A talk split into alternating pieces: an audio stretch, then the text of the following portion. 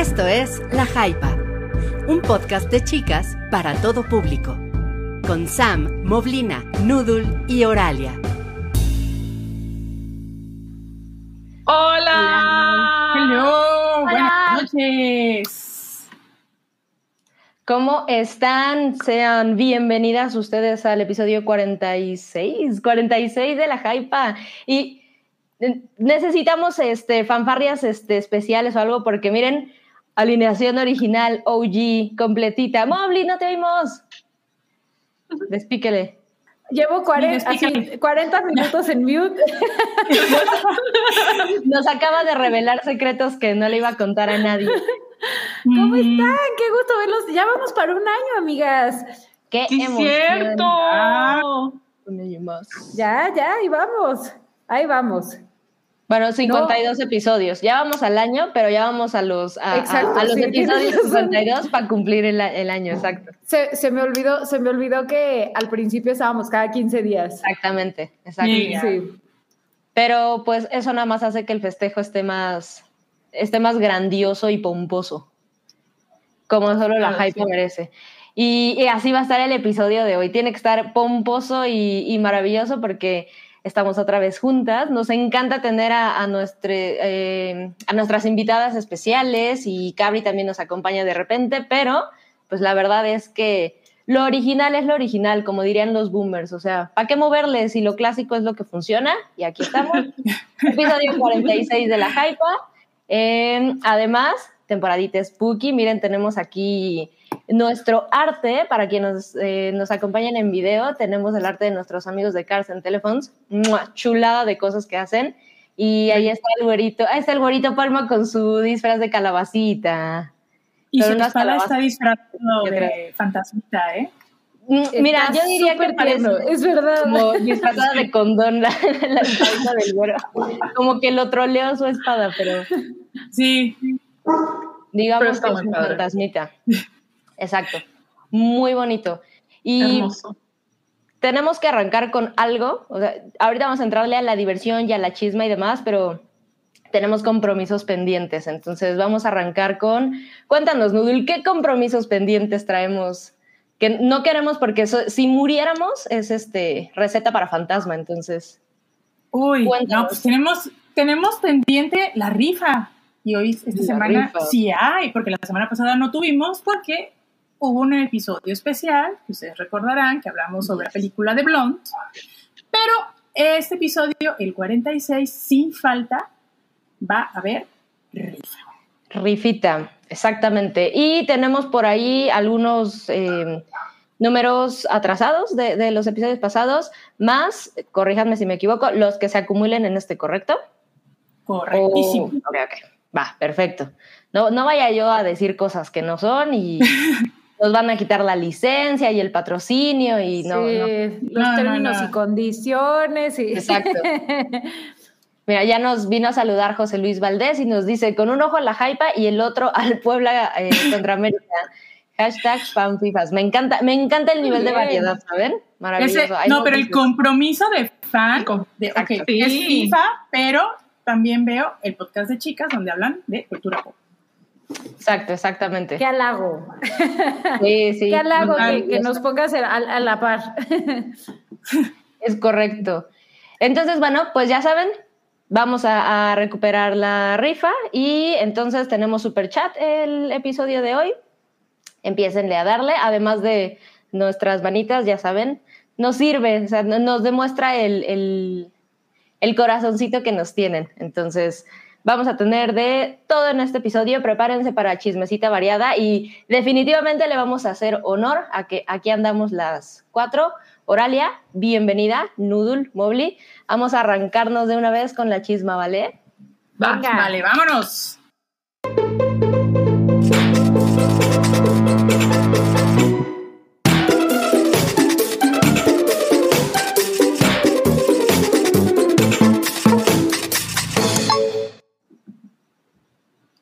Ah, Va, va a parecer que nos, nos arrancamos rápido, pero es porque queremos rascarle sabrosón a la chisma. Viene, viene perfectamente variadita este, a, a nuestras áreas de expertise, entonces se va a poner sabroso. Porque vamos a arrancar con, con esa cosa, no nada más súper propia de la época, de la temporada Spooky, sino pues la verdad es que creo que somos bien, bien fans del trabajo de, del buen señor Eggers.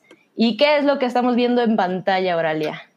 Estamos viendo una imagen este, que representa el siguiente proyecto de, de Eggers, que será un remake o bueno, una nueva adaptación de Nosferatu, la película icónica de 1910, creo que es, 11, por ahí, eh, que ahora pues está en, está en producción, están así como que todavía terminando de ajustar el casting y originalmente iba a ser protagonizada por Harry Styles. Él tuvo que salir del proyecto y lo reemplaza Nicholas Holt, lo cual para mí me parece fantástico, maravilloso. Sí, Oralia no puede ocultar la sonrisa. sí. pues es que... De que ya no, va a estar el queer ahí protagonizando. de Harry Styles a Nicholas Holt, pues es un cambio enorme de, de talento. Y sí, Nicholas Holt es, es, buenísimo, buenísimo. muy bueno. Buenísimo, más excelente actor. Sobre todo ¿Quién lo hubiera visto, no Mobley, en sus orígenes? Sí, o sea, me acuerdo mucho de, de él en, en X-Men, por ejemplo, ¿no? Cuando hacía la bestia. La verdad, una, una este, interpretación bastante buena. Y también en este, The Favorite me encantó. Me encantó su claro, ahí. Sí, es un muy buen actor, la verdad. Pero es que desde About a Boy. Sí. About Boy es una cosa maravillosa, es una joya. Es increíble, gracias a él. Y, y, la verdad es que pienso que el 90% de esa película es él y la química que logra con, con Hugh Grant. Sí, no, About a Boy es una chulada. Sí. Y, hemos visto al buen, ahí pone Nicolás Saul chiquito bebé, dice Carla, y sí, lo hemos visto crecer a, al buen Nicolás ante nuestros ojos en un, en un bello hombre en el que se ha convertido. Muy talentoso, por cierto, también además. Pero bueno, justamente es esta, uno de los nuevos nombres que, que, se une a esta película, que de todas formas, pues yo no sé ustedes, pero me parecía, independientemente de a quienes pudieran sumar al proyecto, pensé, no, un remake de Nosferatu con Robert Egger detrás, pues estamos súper ahí. Sí. Y, el cast, además de que ya no cuente con alguien como Harry Styles, me parece maravilloso. Que por ahí, ¿qué opinan? Que también está involucrada. La verdad es que no sé si es su debut, pero sé que no, no tiene una carrera larga, al menos. Lily Rose, ¿no? Exactamente, Lily Rose. Lily Rose Depp sale, em, pues va a tener realmente un papel protagónico. La verdad, yo no tengo una opinión. Sí, yo, yo, no tengo una opinión de ella. O sea, creo que. No, tampoco. Sí, es, es una buena producción para, para ver eh, lo que puede lograr ella, ¿no? Pero honestamente también me. O sea, bueno, está Lily Rose y también este Skarsgård, ¿no? Que, que también. Uy. Él, él, va a ser el, el personaje titular, Nosferatu, hasta donde tengo entendido. Y también me emociona muchísimo porque bueno, en general todos los Skarsgård son como muy buenos actores. Una gran familia de, llena de talento. Sí. Ay, qué talentosos, oigan. le dicen a la señora Skarsgård, todos sus hijos son bien talentosos, oigan. ¿Cómo le hizo? ¿Qué les dio de ¿Qué les dio? Exacto. Amé eso. Los educó muy bien, señora. Los educó muy sí, bien. Sí, sí, sí. Muy, muy eh, educaditos en su eh, eh, en su trabajito.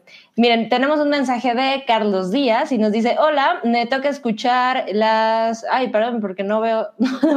Me toca escucharlas en carretera hacia León. Qué gusto tener tan buena compañía en el camino.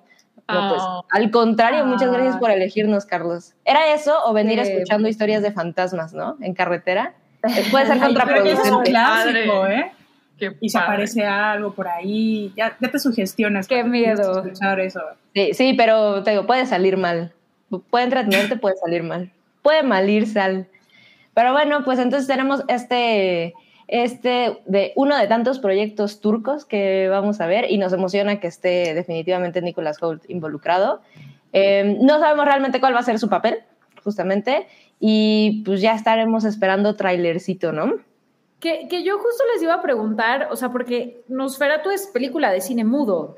¿Ustedes saben cómo va a ser la, adaptación? O sea, yo me pues parece súper interesante que hagan una nueva versión de Nosferatu. O sea, creo que yo me atrevería a decir es buen momento. Sí, pero me atrevería a decir que este güey la va a hacer muda, ¿saben? Porque pues y blanco y negro. Porque puede. Exacto, No, y pues ves el nivel de compromiso que tiene, por ejemplo, el momento de revivir el inglés viejo, por ejemplo, con este... Con The Witch. con The Witch y en The Light, en todas, trata así como que de tener un inglés muy viejo, entonces estoy capaz y si la hace muda, estoy casi segura. Pero lo que sí es que también hubo una versión en los 70s, 70s, 80s, dirigida por este Werner Herzog. Que es el de... Eh, ay, a ver, espérame. Era Werner Herzog? Espérame. Sí, es que, es, o sea, tengo... Es que es, es el director Werner Herzog el que se la se metió un barco gigante a, las Amazonas, que se peleó con todos los con todo el mundo, que opina que la piratería es este la, ventana y la verdadera manera de distribuir cine, de compartir. Ya, ya. Salió ya, de Mandalorian. razón, en el 79. Sí, bueno, sí, de Qué maravilla. Oigan, pero, o sea, la, verdad sí me parece que este proyecto, eh, no sé, tiene mucho que dar, ¿no? O sea, como que sí. sí. o sea, desde el arte y todo, a ver cómo la pueden adaptar, o sea, me parece, me parece muy acertado. Yo la verdad no conocía la del 70, o sea, no, no nunca había escuchado de... No, de, Oralia me acaba de iluminar también. Sí, a mí también, o sea, yo me quedé con la película muda, este, de o sea, el, que era como el expresionismo alemán y así, ah, los picos, picos, picos y todo. y me, me parece súper cool que vuelvan a hacer otra. Y con Bill Skarsgård, que además es It, ¿no? O sea, a mí me, me traumó con, me volvió a traumar con It, pero me gustó mucho su, su adaptación. Entonces, a ver qué puedo hacer con Nosferatu. De acuerdo. Imagínate qué maravilla ser, eh, actor, o sea, ser, Bill Skarsgård y decir, no mames, ya fui It, el payaso, que seguramente fue de, de los monstruos con los que crecí asustándome y ahora soy Nosferatu y, y lo que venga, ay, qué chulada. Y, y, en proyectos, aparentemente, bueno, It me parece que es un proyecto chingón y pues me atrevería a decir que este va a ser un proyecto que salga bastante bien. Está viviendo el sueño el señor Skarsgård, me atrevo a decir. Viviendo el sueño por todas nosotras. Exacto, eso es el sueño darks. Para todas las darks.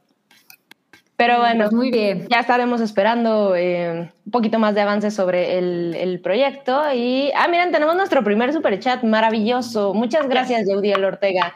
Le mando un saludo a Auralia, Dice, Oralia, me escapé del trabajo para decir que estoy en Film Monterrey, por favor, si vienes, me encantaría que me firmes tu libro. Estoy en el 910. Ok. Por supuesto. Tan pronto me puedo escapar yo del trabajo para ir a, para ir a hacer el libro. Maravilloso. No, fui durante el fin de semana porque dije, no, pues va a estar a reventar. O sea, siempre se pone muy, muy pesado los fines de semana. Y dije, bueno, me escapo entre semana a la Feria Internacional del Libro en Monterrey, este, ahorita, eh, pero no he tenido chance, o sea, no, ando tan en que no he tenido oportunidad de escapar para ir, pero estoy esperando que igual y a ver si mañana o el viernes alcanzo. Cool, pues ahí nos cuentan. Muchas gracias, Judiel, por el super chat y ahí, ahí estaremos al pendiente de, de Oralia, ¿eh? no se vaya a escapar. no a escapar del compromiso de sangre que acaba de firmar en vivo. Mira, no tengo la navaja como para hacer el ritual pero. Please no, Oralia. ahorita no, Oralia, por, favor. que no. Sí. Espérense, igual nos da la, la, sorpresa. Pero no, vámonos, vámonos avanzando y tenemos esta nota con la que sé que Noodle nos puede, nos puede ayudar a, a contarnos de qué va. Sí, es ya, Estoy muy emocionada porque, bueno, ya viene esa transición de Old Doctor con el nuevo Doctor, pero pues sí estoy algo triste porque pues este ya es pues el tercer y último especial en que Jodie Whittaker va a aparecer como la tercera, la treceava doctora. Eh, se va a titular este, este episodio como The Power of the Doctor o El Poder del Doctor está escrito y dirigido por Chris Chimbo y pues como les dije, se va a ver la última eh, regeneración. Eh, ella había mencionado para Radio Times, que es una revista muy popular en el Reino Unido, que, esta, que este episodio especial va a ser así súper eh, dirigido para los Jubians, o sea, fue hecho para los Jubians porque es la primera vez desde el 2005 que fue cuando salió eh, la nueva versión de Doctor Who, en donde se va a ver en un episodio a los tres villanos o los tres enemigos acérrimos del Doctor, que es The Master, que son los Daleks y los Cybermen. Entonces yo estoy como que muy, muy ahí. Eh, también va a ser, eh, va a aparecer Jacob Anderson, si ustedes lo recuerdan como Grey Worm en Juego de Tronos. Él participó en la última temporada eh, de Doctor Who y con los nuevos, con unos, este, con los nuevos acompañantes que tiene la doctora, pero también van a participar dos acompañantes clásicas. está Tegan Jovanka, que ella apareció con Tom Baker, que es el cuarto doctor, y Peter Davison, que es el suegro de nuestro queridísimo David Tennant, que bueno, Jacobson, digo, perdón, Jacobson, este, Davison, perdón, fue el quinto doctor y también va a salir Ace, que también es una acompañante muy clásica y muy querida por los fans. Ella estuvo, ella estuvo acompañante con el séptimo doctor que lo interpretó Sylvester McCoy. Entonces, este episodio se va a dar en las festividades del centenario de la BBC. Entonces, va a estar bastante interesante. Se va a estrenar el 23 de octubre en el Reino Unido en, Estados Unidos tal vez esté disponible en la aplicación de HBO Max. En México y en Latinoamérica estaremos, eh, pues, muy pendientes y muy pues, ya saben, muy pendientes porque no sabemos por qué, por, qué, por dónde. Bueno, sí sabemos, pero hay que hacer, a ver los legales, amigos.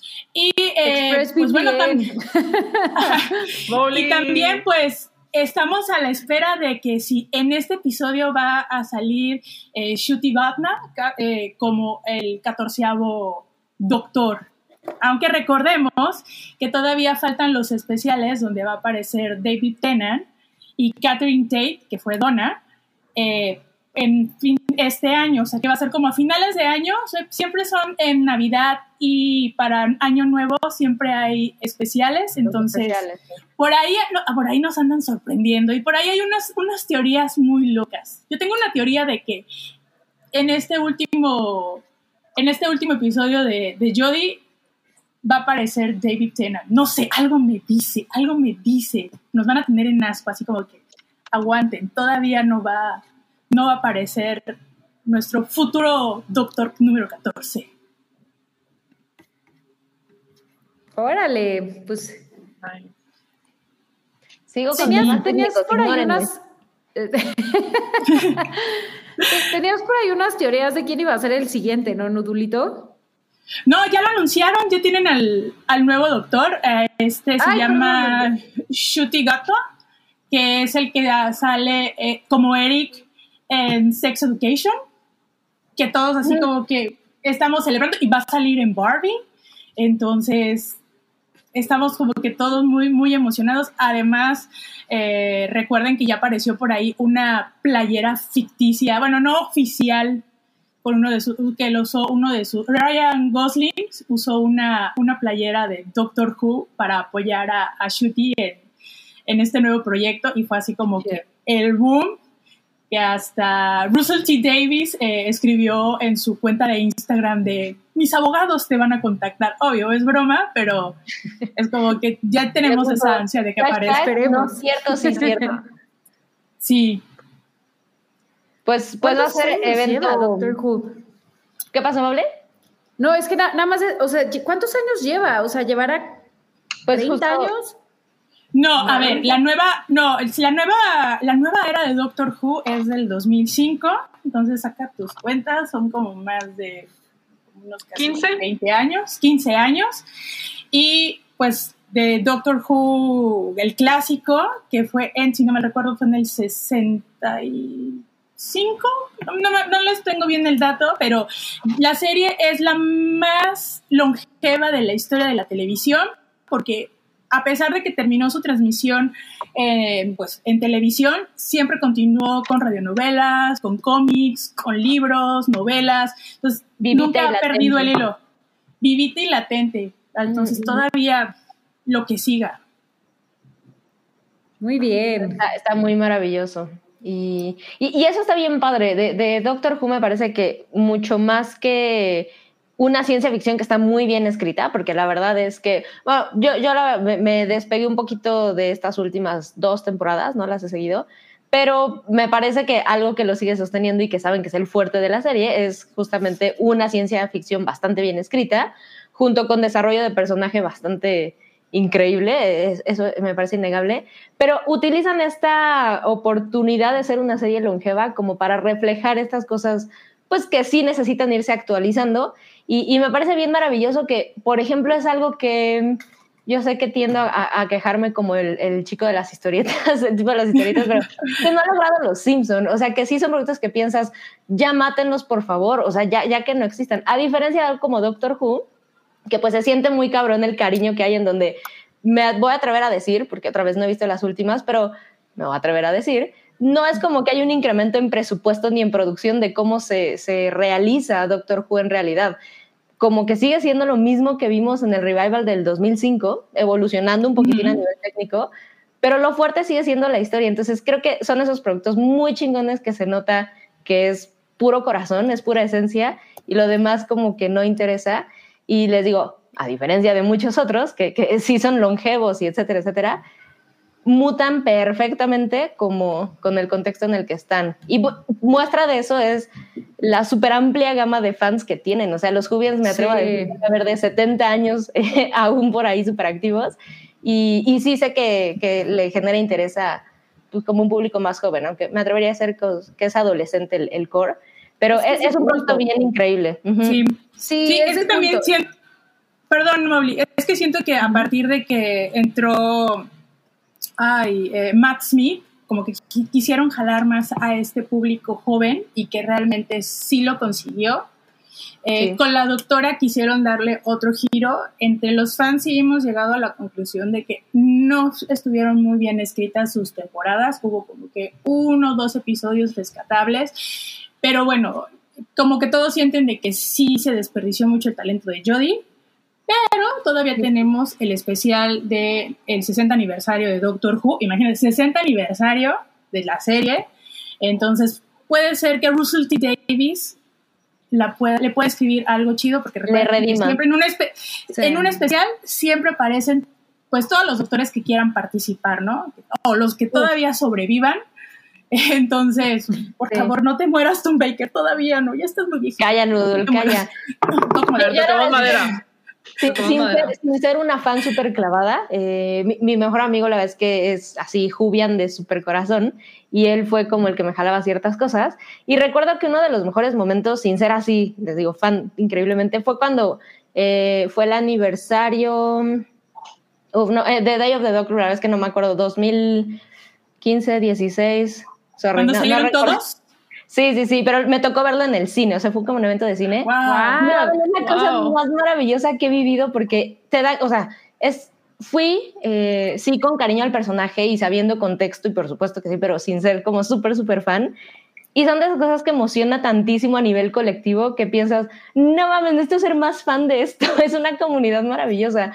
Y, y, ya, bueno, obviamente eh, exige como un poquito más porque la serie puede ser súper, súper clavada si, si así lo quieres o no pero me parece que son, hablando de fandoms de repente como tóxicos o no, puta, los Jubians creo que son la cosa más pura que puede existir. Sí. Y es bien increíble el nivel de emoción que se siente con este tipo de eventos, porque pareciera que es muy chiquito, pero dentro de lo chiquito que es, la verdad es que, y sobre todo en México, qué cabrón está el fandom de, de, Doctor Who. Es, está muy, muy increíble. Y es que es muy creativo. Yo, yo la neta nada más vi episodios de los noventas. Eh, o de los ochentas, no, no recuerdo exactamente, pero así de, de seguro tú, tú, te acuerdas, Nudulito, pero donde sale algo que es como el hombre más, este, gordo del mundo y que es como una calcomanía, así que lo sacan así, o sea, y, y, de verdad, lo que siento que tiene Doctor Who en lo, lo poquito que, que, que, he visto es que es como muy creativo, o sea, cada una de sus tramas puede ser como, podría ser una película, ¿no? O sea, de verdad sí, sí, sí le meten mucha creatividad y, creo que eso es como parte de, la magia que ha llevado a que la serie siga teniendo una base de fans tan sólida y, que se sigue renovando, o sea, sigue siendo muy actual. Sí. sí, sí, está muy increíble. Pues miren, Patty Ron por ahí nos preguntaba si hoy había temático. No, tenemos chismecita para quienes vayan llegando y, se sequen. Todavía llevamos poquita chismecita, no se preocupen. Tenemos para rato y, le vamos a ir variando de temas. Y mientras, pues vamos a avanzarle en la chismecita. ¿Qué tenemos? ¿Qué más sucedió? Ay. la imagen de. Me encantan las, las imágenes de nuestra becaria Paola, ¿eh? Por cierto. Toby, ya, se nos platicó que está en, en, descanso, no sé, no, no, sabemos exactamente por qué. Se dijo que otros proyectos, pero bueno, a, a lo mejor ahí hay otra chisma. Este, pero bueno, tenemos aquí los artes que nos muestran a una persona secándose las lágrimas con un hámster. Pero, pero es llanto bonito, ¿no? Porque, ¿qué pasó? ¿Qué, sucedió esta semana en la Comic Con de Nueva York? Casi me da un infarto porque vi nada más el trending topic de que Christopher Lloyd y yo de que no, no puede ser, es demasiado, o sea, de que es muy pronto. Es demasiado pronto, o sea, sí, asusta, asusta ver en trending ciertos nombres, sí, ya sé. Sí. Y sí. pero no fue para la reunión de Christopher Lloyd con Michael J. Fox para celebrar y conmemorar Volver al Futuro. Entonces, ya fue así. El video, pues, tanto los videos como todas las fotos, comentarios, verlos, en, verlos nuevamente. Se reúnen cada cierto tiempo, pues, para nomás así como que platicar, verse, saber que están todos bien.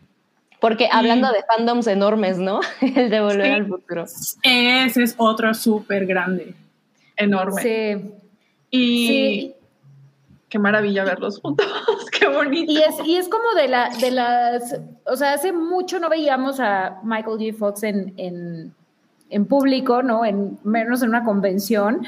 Em, y francamente sí, también, o sea, está como este, este sentimiento, él, él, se retiró de la actuación desde hace tiempo porque tiene Parkinson. Eh, y, y, sí, o sea, pues por supuesto da mucho sentimiento como verlos a los dos y ver Christopher Lloyd como está ahí para él y, Michael J. Fox con todo y todo sigue de pie y sigue ahí, o sea, siendo lo máximo y siendo un ícono del cine y de la cultura popular, ¿no? Entonces, este, sí fue, fue un encuentro muy, muy lindo. Em, la verdad es que sacó varias lagrimitas el fin de semana, Twitter se volvió loco, entonces gracias a la, a la Comic Con de Nueva York Sí, estuvo, estuvo muy maravilloso. Y, además, em, eso, eso, me parece bien lindo, que es, es algo que me atrevo a decir que ha trasladado como el, la cosa de nada más ser una... Iba a decir película de culto, no, definitivamente no es una película de culto, ¿no? Es una película enorme eh, que es favorita de muchos, incluyéndome, o sea, considero que son mis películas favoritas, o mi película favorita depende del humor, pero, pero creo que esto es bien increíble que por el tiempo que tiene y cómo se ha quedado en, pues, en la vida de, quienes somos este, fans de este tipo de cosas, etcétera, em, que ver a esto, en realidad no ves, por ejemplo, a Marty y al Doc nada más, ¿no? Sino que creo que ya está, es, muy increíble que ves eh, a Christopher Lloyd y a Michael J. Fox y que él, por ejemplo, aprovecha estos foros para hablar del Parkinson, que bueno, pues es evidente, ¿no? es, algo que, le ha, formado su vida hasta cierto punto. Y, entonces me parece, me parece muy padre que pues hay como esta cuestión de fan con el, pues la, e, e, el artista o el personaje, pero que ya se traslada al, oye, me saludas a tus hijos, ¿no? crees que conoces a la persona y, y esto generan ellos dos y, y, exactamente transmiten como la amistad, fraternidad y algo que eh, no sé, me imagino que es como ser fans de Friends y cuando vemos eh, las fotos de TMZ en donde están Courtney Cox y Matthew Perry comiendo y dices, no mames, sí, ojalá se junten Mónica y Chandler. Es, es, como tratar de trasladar la buena onda de, lo que te gustó como el producto a la vida. Y, aquí me parece que la, la, relación entre fans y ellos mismos es, es algo bien padre porque no se queda bueno, lo vimos en una Comic Con, pero no se queda en esta relación de, de, convención de cómics, ¿no? Sino es como, genuinamente, como decía Oralia, o sea, me asusté de ver el tren porque es, pues es gente que como mucha otra me atrevo a decir, pero que pues seguro sentiremos horrible, ¿no? Cuando se vaya y pienses, chale, sentí como Marta de baile, vamos a creer que se murió nuestro, nuestra abuelita. se murió mi abuelito, pero bueno, abuelito Christopher Lloyd. Oye, pero qué bien se ve Christopher Lloyd. Eh, maravillosa. Además de que es alguien bastante, bastante, activo. O sea, sigue. Siento que no ha envejecido. No, o sea, lo veo y es de que está igualito en los ochentas. Sí, que, es algo muy cagado porque en realidad creo que la mayoría tenemos esta imagen de Christopher Lloyd caracterizado como el Doc, en donde sí le sumaban unos 20 añitos probablemente, porque él se veía mucho más joven en ese entonces. Se veía como ahorita. Exactamente. Ajá, sí. Ya ahorita se ve como si hubiera envejecido unos eh, ocho añitos, ¿no? Desde la última película. Oigan, hablando de, fans de Volver al Futuro, quería aprovechar para presumirles. Estoy segura, estoy muy segura de que en algún momento por ahí me aventé eh, algunas cosillas en Twitter y les presumí. Como todavía no termino de desempacar mis cosas, no encontré todo lo que les enseñar, pero eh, ¿se acuerdan cuando fue el aniversario justamente de eh, conmemorando que era el 2015 cuando Marty llegaba a, Mm, eh, decir a la Tierra, ¿eh? Era desde cuando llegaba Martín genuinamente al futuro. Entonces, bueno, me acuerdo que yo estaba vuelta loca meses antes y recuerdo que hubo una función en el Autocinema Coyote, por cierto, que por ahí sigue existiendo. Eh, me fui disfrazada y demás, pero sí me considero muy fan. Y mi hermana eh, se le ocurrió hacerme como, pues, un regalo, o sea, regalo cosas maravillosas y presumiendo a mi hermana también, pero regalo como de pues porque sí. Y entonces em, me fue a entregar a la oficina, porque me agarró el horario en oficina, y me fue a entregar como algunas cosillas, eh, bueno, una carta más bien, que era como la carta de, de, la película, en donde me decía, si todo salió bien, deberías de estar recibiendo esta carta eh, en este día, a tal hora, y bueno, en ese momento estuvo ahí. Y no tengo el almanaque, le digo, estoy segura de que anda por ahí en Twitter y, y si no por ahí lo, lo va a rescatar porque lo andaba buscando y no lo encontré. Pero bueno, me regaló el almanaque. Eh, me regaló una, eh, un vasito de Pepsi Perfect, que recuerdo que poquito de meses después, o justo por ahí en, el furor de la, la época, nostalgia, en Exo Cinépolis, eh, sacaron un vaso, ¿no? Que además estaba agotadísimo, pero pues mi hermano maravillosa ah, los hizo con sus manitas, entonces por ahí también lo tengo y no lo puedo encontrar. Pero bueno, es el vasito de la, la Pepsi Perfect. Y además, en el almanaque venían estas madres, miren, es un acetato que son los boletitos. ¡Wow! Y, y, y, todo el crafting de, de, esto está maravilloso, pero no mamen el haberlo recibido ese día a esa hora y, y, porque además al final pues me lo llevó ella, ¿no? Pero hizo todo lo posible y se escondió y llegó y me entregó la carta. Y son esas cosas que un poquito retomando también lo que hablábamos de Doctor Who es trascienden tantísimo que supongo que habrá gente que piense, no mames, qué nivel de ridiculez pero pues a quienes somos, e, este nivel de ñoñez nos hacen muy feliz. Y el, pues yo diría, el aplauso y la ovación que se sintió en el, pues en el foro en donde ellos estaban, a pesar de que no son personas que tienen 30 años sin verse, ¿no? O sea, los vemos más o menos seguido. El nivel de aplauso que se sintió, creo que es bien sincero del, del cariño. Y de hecho, por ahí tenemos el, el videito del encuentro para que no se los platique. A verlo.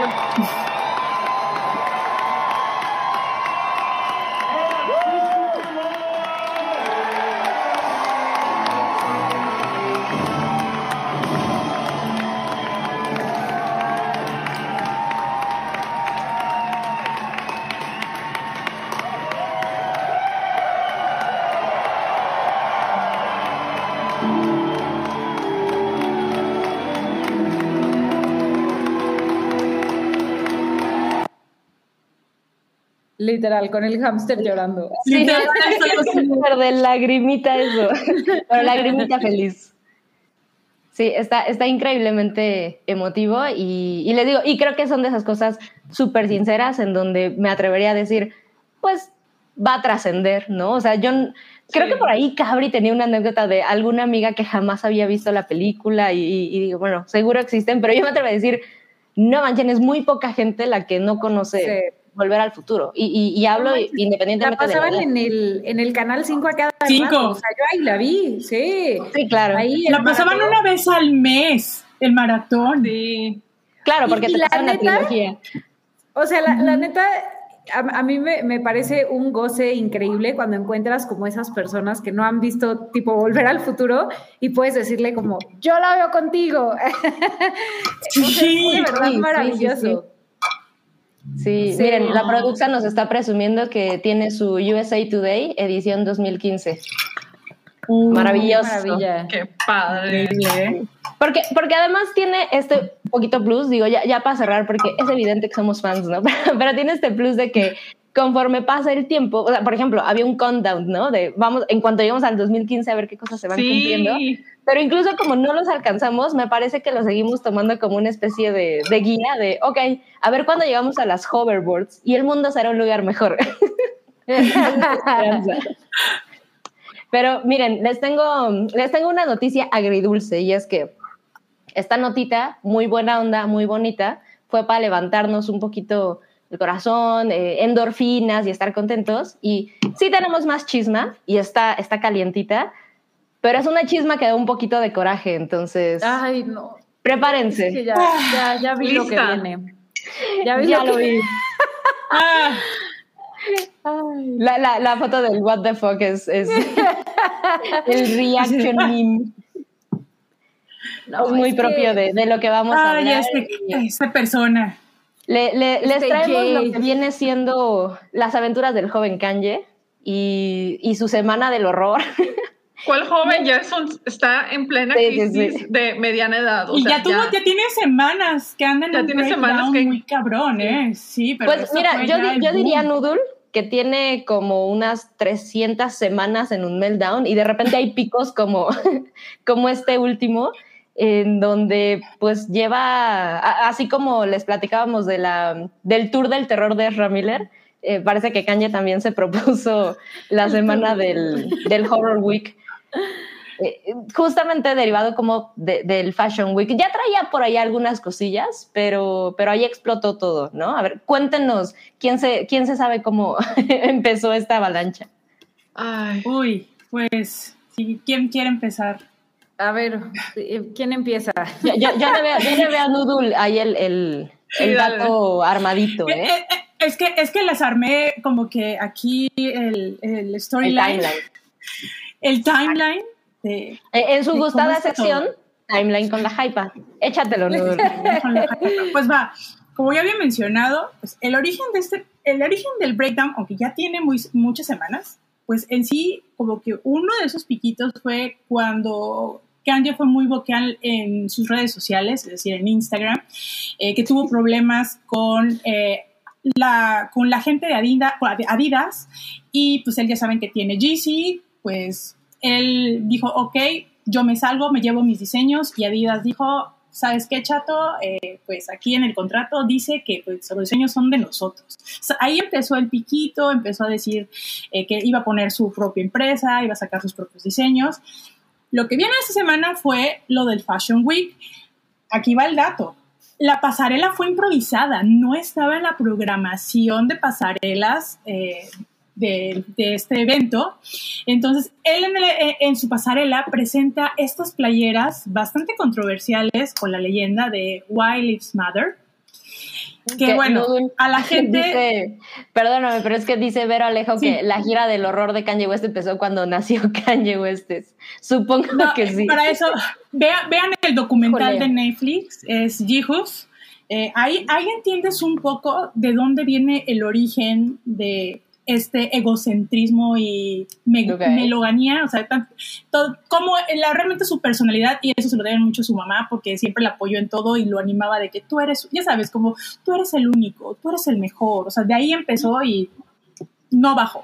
Bueno, veníamos con lo de estas camisetas, entonces mucho del, mucho del público pues sí se sintió muy incómodo eh, y pues dijo que pues, es una exposición poco sensible y una burla hacia este movimiento eh, de Black Lives Matter, que ya sabemos que es, va en contra del racismo. Muchos, muchos famosos abandonaron el, evento, como Jaden Smith, y también fueron muy vocales en sus redes sociales, eh, expresando su descontento. Le cayó fuerte. Después, Kanye viene con un super rant contra Gabriela Carifa Johnson, que es una colaboradora de Poe, eh, que ya al terminar eh, el evento, pues fue a redes sociales y pues entre, también entre sus conocidos pues comentó su inconformidad expresando literalmente que eh, decía que es profundamente ofensivo, violento y peligroso y que no había excusa, aquí no hay arte. Y si le preguntas a Kanye te dirá que hay arte, revolución y todas esas cosas en la camiseta, pero que no las hay. Entonces ahí empezó el rant Kanye, pues, en lugar de acercarse y decirle sus cositas, después de su inconformidad que no estaba de acuerdo con lo que ella pensaba, pues se fue a Instagram y se fue a burlar eh, de la manera en cómo se vestía, de su físico, incluso. En su uso de inteligencia emocional de niño de cinco años, fue y le rayó el cuaderno a la señora que lo hizo sentir inseguro. Así es, hasta se burló de unas botas en donde ese, esa imagen sí la vi y sí la leí y decía, esas botas ni Anna Winter las aprobaría. Te dijo, te dijo que esas botas no, no, las aprobaba. Una, o sea, un berrinche, como acabas de decir, de niño de 5 o de 2 años. Entonces, de ahí, pues, eh, modelos como Gigi Hadid y Hailey Bieber, esposa de Justin Bieber, pues fueron a apoyar a, a Gabriela y Gigi le dijo, eh, le escribió que ya desearías tener un porcentaje de su intelecto, no tienes ni idea. Y termina su, pues, su comentario con, eres un matón y una broma. Y también, pues, eso también le exaltó mucho a Kanye, le empezó a escribir, pues, puras cosas así de que siempre termina. Me lo imagino, me lo imagino corriendo, pero, me lo imagino corriendo como Regina George a su libro de Los odiados de Kanye. Pero, pero ¿sabes qué es lo más curioso? Que él, él se respaldaba siempre en sus comentarios de, o sea, tiraba el rant y decía, ¿y dónde estabas cuando no me dejaron ver a mi hijo de cuatro años en la fiesta que organizó Kim? O sea, todo cerraba eso, ¿no? O sea, ¿dónde estabas?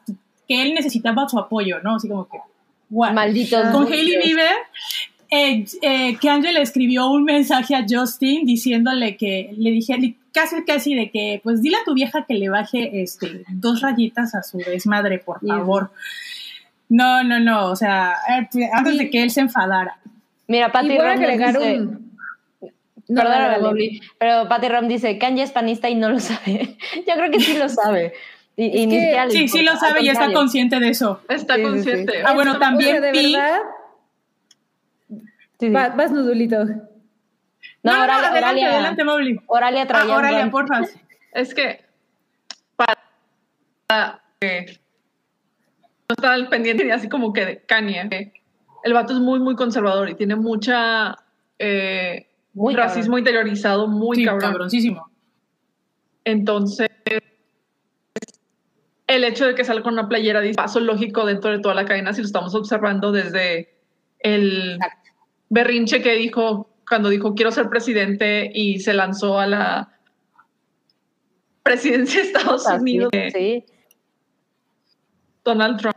Sí, que Joe pues, Biden. Teniendo y escupiendo y mismas ideas que Trump. Entonces, eh, hiperconservadoras y a niveles terribles y este, preocupantes, la verdad, súper, súper preocupantes, porque pues precisamente le da a mucha gente la validación de que, oye, pues si Kanye, si hasta Kanye está diciendo que solo las vidas blancas importan, pues, ¿qué me, o ¿con qué me vienes tú a decir que no? Entonces, sí. Y, y, voy a agregar una cosa a la, a la historia Sigue, o sea, ya, ya desde hace tiempo, como, como bien dice Oralia, él traía este, este viaje de que, este, o sea, e, era como muy... Kanye siempre ha sido polémico, por así decirlo, ¿no? A mí personalmente, o sea, yo debo decir, sí, sí me gustaba mucho su música del inicio, pero de pronto en algún momento de su vida entró como, como en un rollo, este, ya muy politizado y polémico y polarizante. Y eso justamente, como bien dicen, ya se torna hasta peligroso, ¿no? En, muchos aspectos. Y después de que tuvo esta aparición en el, en el Fashion Week, eh, tuvo una entrevista con Tucker Carlson.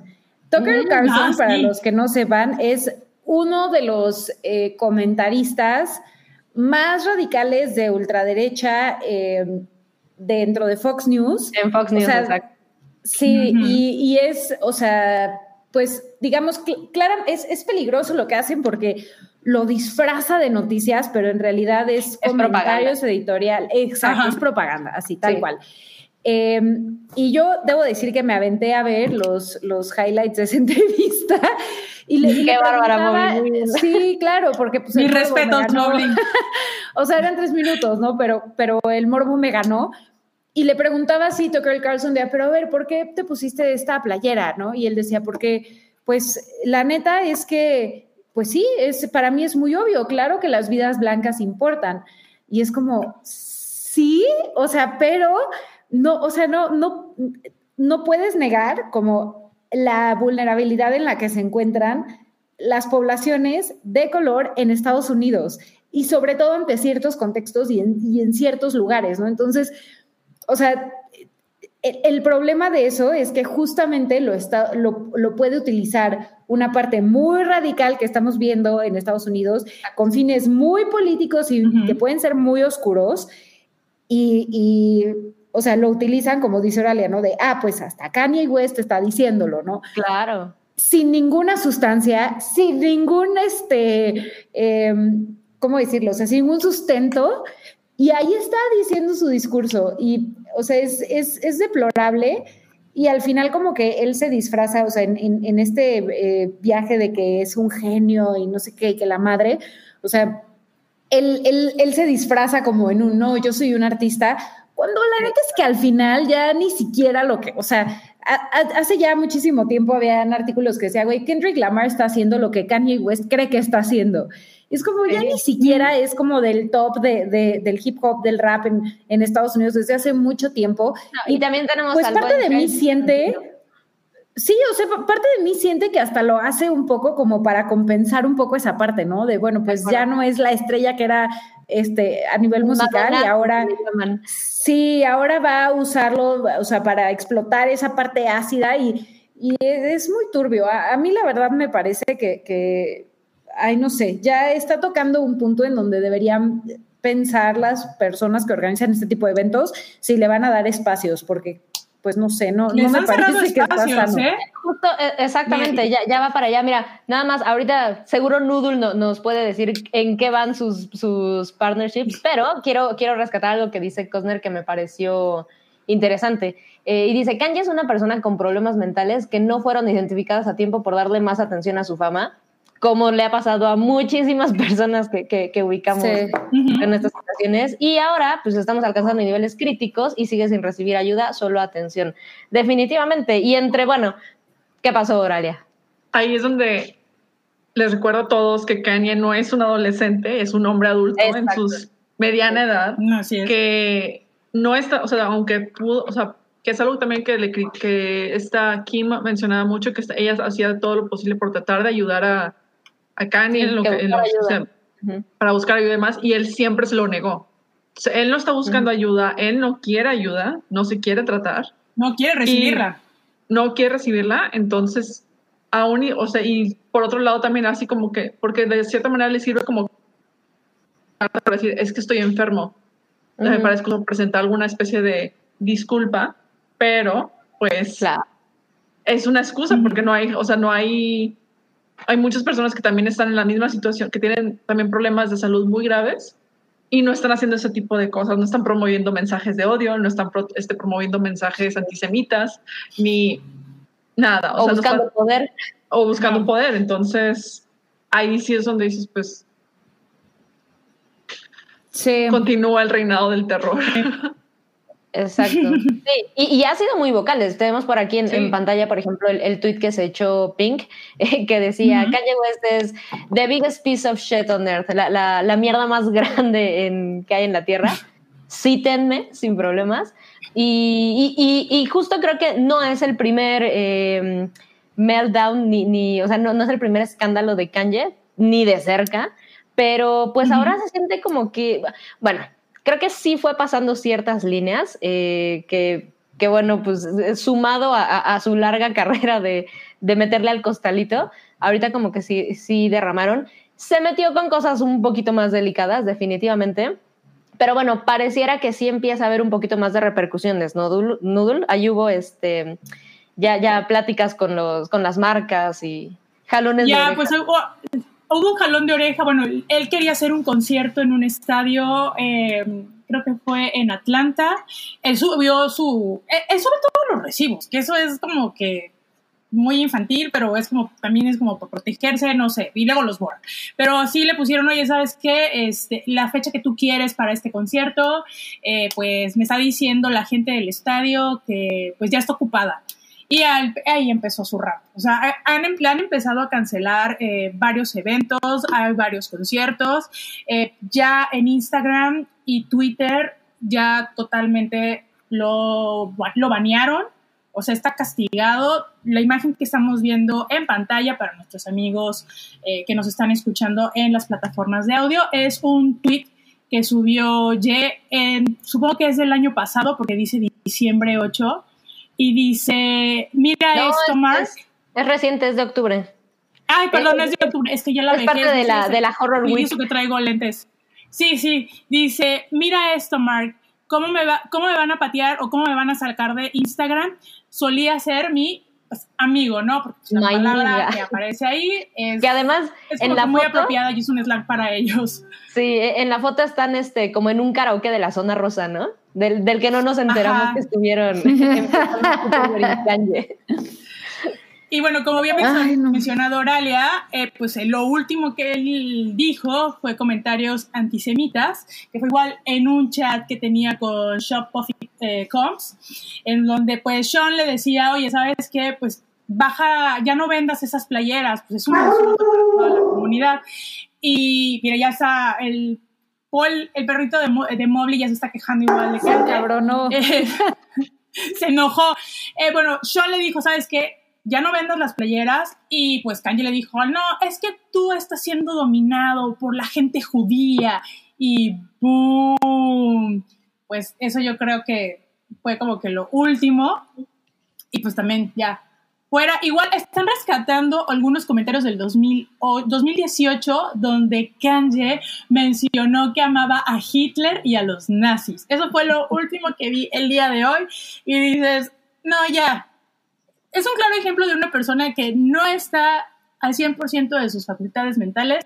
No lo está. No, él, eh, en- les digo, en el documental, él menciona que sí ha dejado de tomar sus medicamentos, que es como por rachitas, pero la verdad, esto ya es un grito de ayuda que él realmente lo pide y no lo pide. Y no lo va a pedir, y, aunque la gente, hay, amistad, hay amigos que lo, se lo quieran, lo quieran ayudar, él realmente no se ve en ninguna disposición para, este, para ser tratado. Lo ha intentado muchas veces. Les digo que lo último igual fue que Kim está tomando acciones porque él entre su rant de que ya ven que tiene su escuela, acaba de abrir la Academia Donda.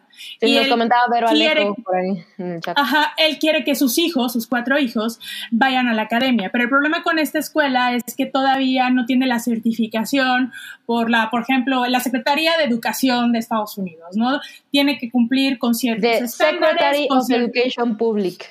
Secretary of Education. O sea, tiene que ten- tener ciertos estándares, cierta, este, tiene que cumplir con su, con su, eh, con la, con la gente que está trabajando. Sí, la Eh, se ha plantilla mencionado que el- la plantilla, el director no está capacitado ni es un educador para tener ese puesto.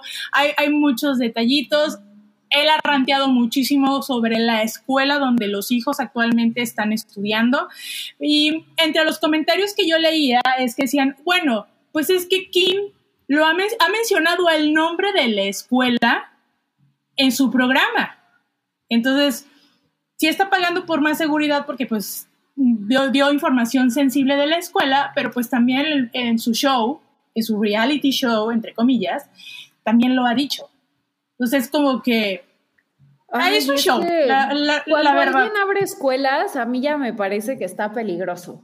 O Uh, sea, sí, está, está terrible. sí. Eso es de bandera rojísima. abres escuelas y ya es como de, "Güey, ya huele a secta. Exacto, sí, sí. Nos decía Todos Roy en el chat. Parece culto, sí. Sí, Y el es por allá sí, ¿lo clases vieron? de coro, sí, Sí, este video donde de precisamente parkour.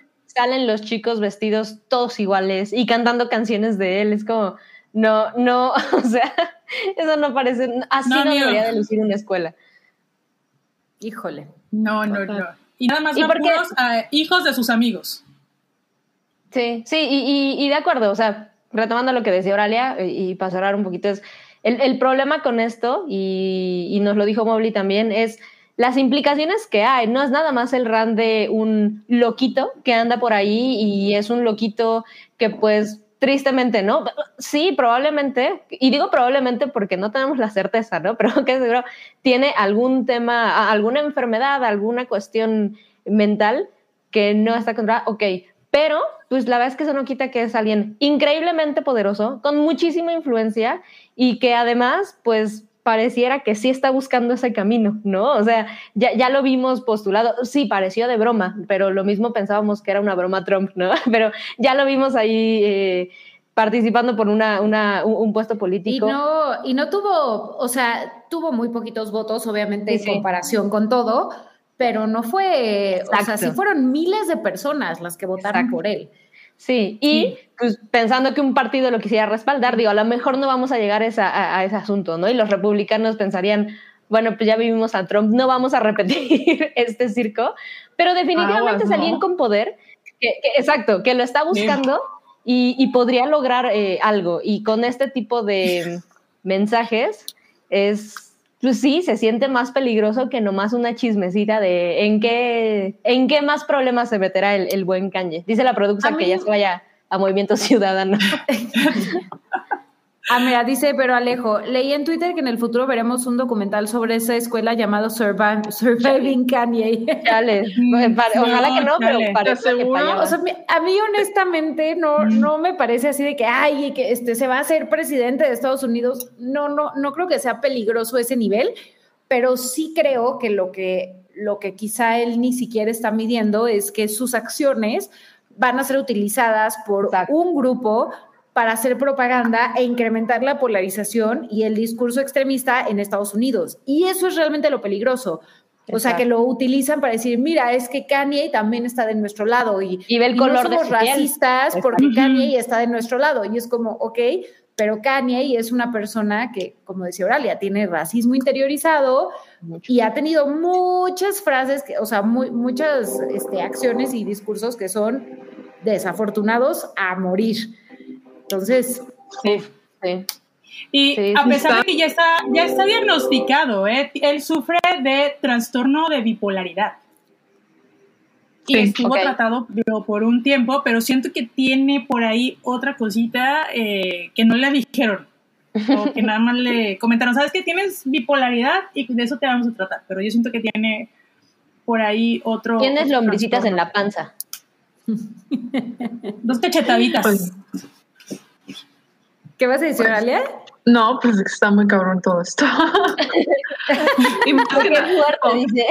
No, y qué fuerte, porque, y más porque también ya lo veíamos venir desde hace rato que estaba, o sea, como parte del año, del año pasado y este que estuvo acosando a Kim de una manera muy horrible. Mucha gente estaba pensando que nada, pues lo normal, o sea, es así como que lo memeaban y lo compartían así como si fuera chiste y no lo tomaban en serio cuando pues era a todas luces un, un e-, evento de, este, violencia doméstica muy fuerte, televisado y anunciado por todos lados, pero no se le está tomando en serio. Y hasta ahorita que está haciendo este tipo de comentarios, este tipo de acciones, es cuando dicen, ah, no manches, ahora se están llegando a unos niveles así de, peligro enorme, cuando pues las señales ya estaban desde mucho antes.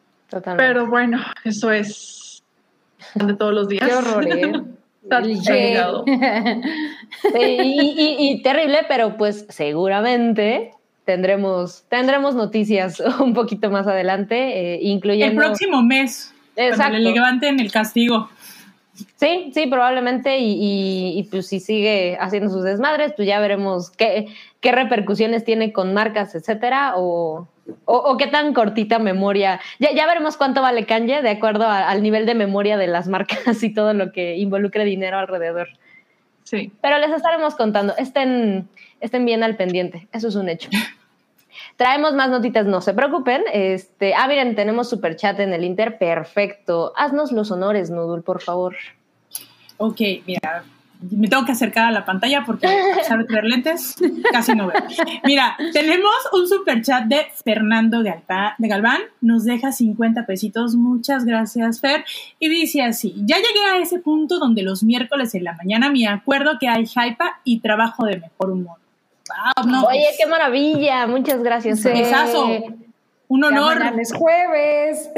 Sí. Ah, jueves, Milik. Muchas gracias, Fernando. Bueno, pues para darle gusto a Fernando y a, y a, toda la demás eh, bonita gente en el sótano. Ay, sí. No. Cambiemos de estas porquerías. Cambiemos, de, aire. sí. al menos hacer corajes. Por otra razón, pero también para hacer corajes. Sí, Ay, pero Eva Méndez. Cuéntanos, Oralia. Lo que pasa es que Eva Méndez dio una entrevista hace poco donde está así como que estaba platicando de sus cosas y más y luego comentan, le preguntando que pues es que, ¿por qué no has vuelto a hacer películas? O sea, que, o sea, te retiraste, te saliste, ya no hiciste no trabajar o más. Y ella nomás respondió, no, lo que pasa es que no he encontrado roles chidos, o sea, que valga la pena, para los cuales eh, salir en pantalla. O sea, no hay, no hay roles que me interesen o que sean para mí, entonces no he estado trabajando. Y pues ya, eso fue así como que la noticia, porque a toda mucha, mucha gente le llamó la atención que lo dijera así de una manera tan clara, que fuera, no hay roles para, para mí, pues ya no, soy, ya no soy una jovencita, ya no puedo salir de, de chavita, y pues ya... Pero más bien también como que la, la, ponían en estereotipos, ¿no? Que ella ya no quería, ajá. La sex bomb. Sí, y pues después, eh, creo que su última película fue una que dirigió Ryan Gosling en 2014. Y ya eso fue el último, el último rol que tuvo y el último que fue, porque pues al parecer no, Hollywood ahorita no está interesado en hacer personajes eh, complejos, muy chidos para mujeres de la edad y perfil de Eva, de Eva Méndez. Entonces, pues también da coraje. Claro. Sí, sí, porque, además es muy buena actriz, ¿eh? Es, muy buena actriz. Este, un caso de muchísimos que podemos contar muy parecidos. Y, en el caso de Eva Méndez, porque creo que es muy contrastante este super boom que tuvo de, fama. O sea, yo me atrevo a decir que estamos hablando de un periodo quizá de cinco años en el que nadie sabía quién era Eva Méndez y de repente la veíamos en todos lados. Y como decía Nudul, buena actriz, increíblemente hermosa además, y, se sentía distinta eh, a muchas otras mujeres como en ese nivel de fama que había, me refiero a físicamente. Entonces, sí, e, es bien contrastante este, como esta explosión que vea de vamos a ver a Eva Méndez por todos lados y el saber que una de las razones es porque no quiso que seguramente para allá iba, ¿no? O sea, creo que podemos estar muy seguras de que pues, así se hacen esas carreras y sobre todo, pues a principios de los 2000 era justo lo, lo, el producto más este, redituable. Eh, da un poquito de coraje, pero al mismo tiempo creo que es, ok, eh, tuvo, como que tuvo su propia decisión de decir, pues no está chido, ok, váyanse al diablo.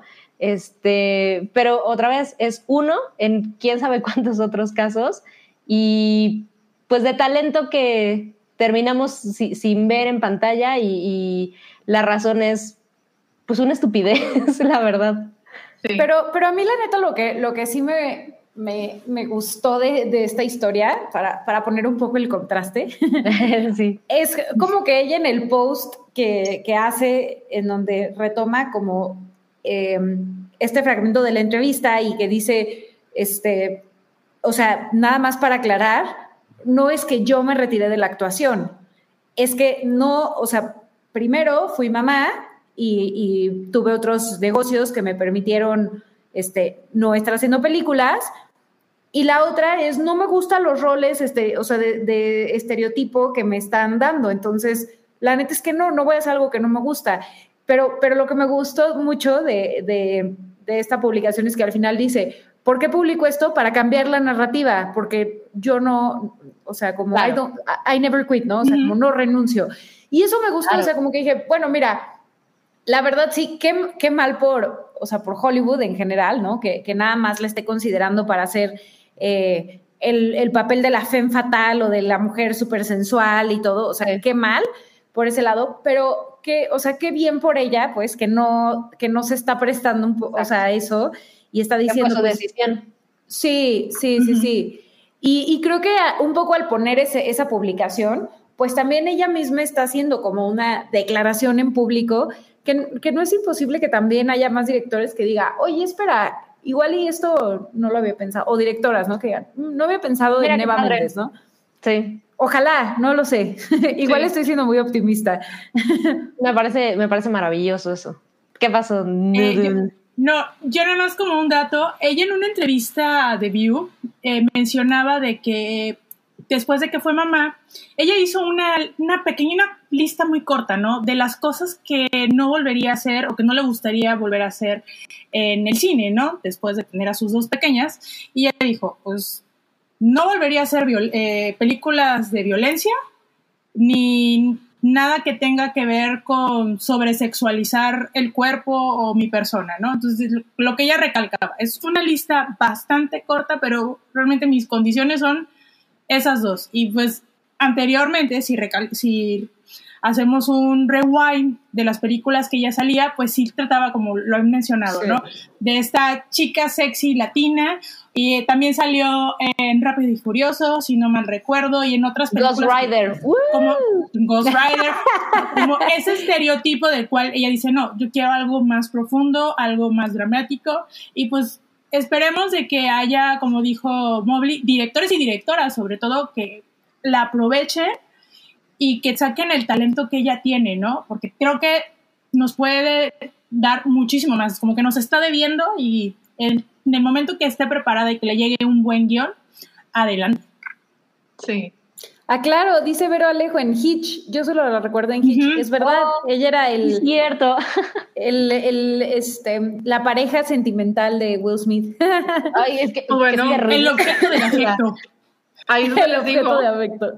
vean este The Place Beyond the Pines, que es de hecho la de la premier que está, la imagen que tenemos es de la premier de esta película que hizo con Ryan Gosling, este Bradley Cooper, Ray Liotta, dirigida por Derek Cianfrance. Es una muy muy buena película. Creo que estaba en HBO Max. Si bien recuerdo ahí estaba. Si no, pues ya una saben. googleada. Ahí ustedes la buscan por otro lado. Ahorita la checamos, no te preocupes. Sí. Y véanla, véanla ahí, o sea, véanla por, porque la verdad, 10 de 10 está Aspel increíble. Tipo de papeles que pues a ella le gustó hacer y dijo, pues ya no me- más de estos, a ver, ¿qué? sí. Les confirmo, si está en HBO Max y la pueden encontrar como el lugar donde todo termina. Oh, Perfecto. Miren. buen Para título. que vean que aquí hay servicio completo en la Hyper. Aquí les damos el dato, la plataforma. donde Ya saben.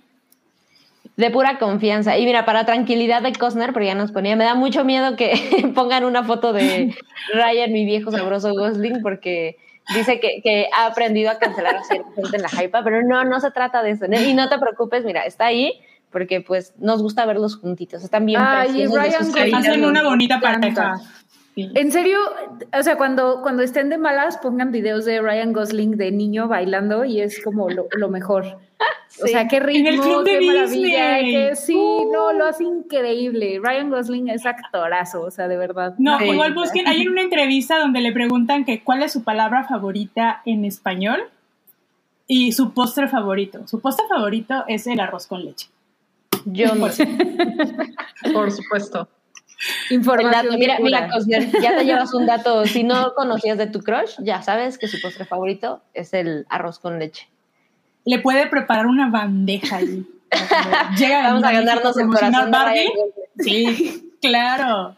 Pero aparte, Costner que me da risa porque pone que, o sea, y el cerdo de Gosling que hizo. No, no, a ver, el cerdo, aparte, no. Tranquilo.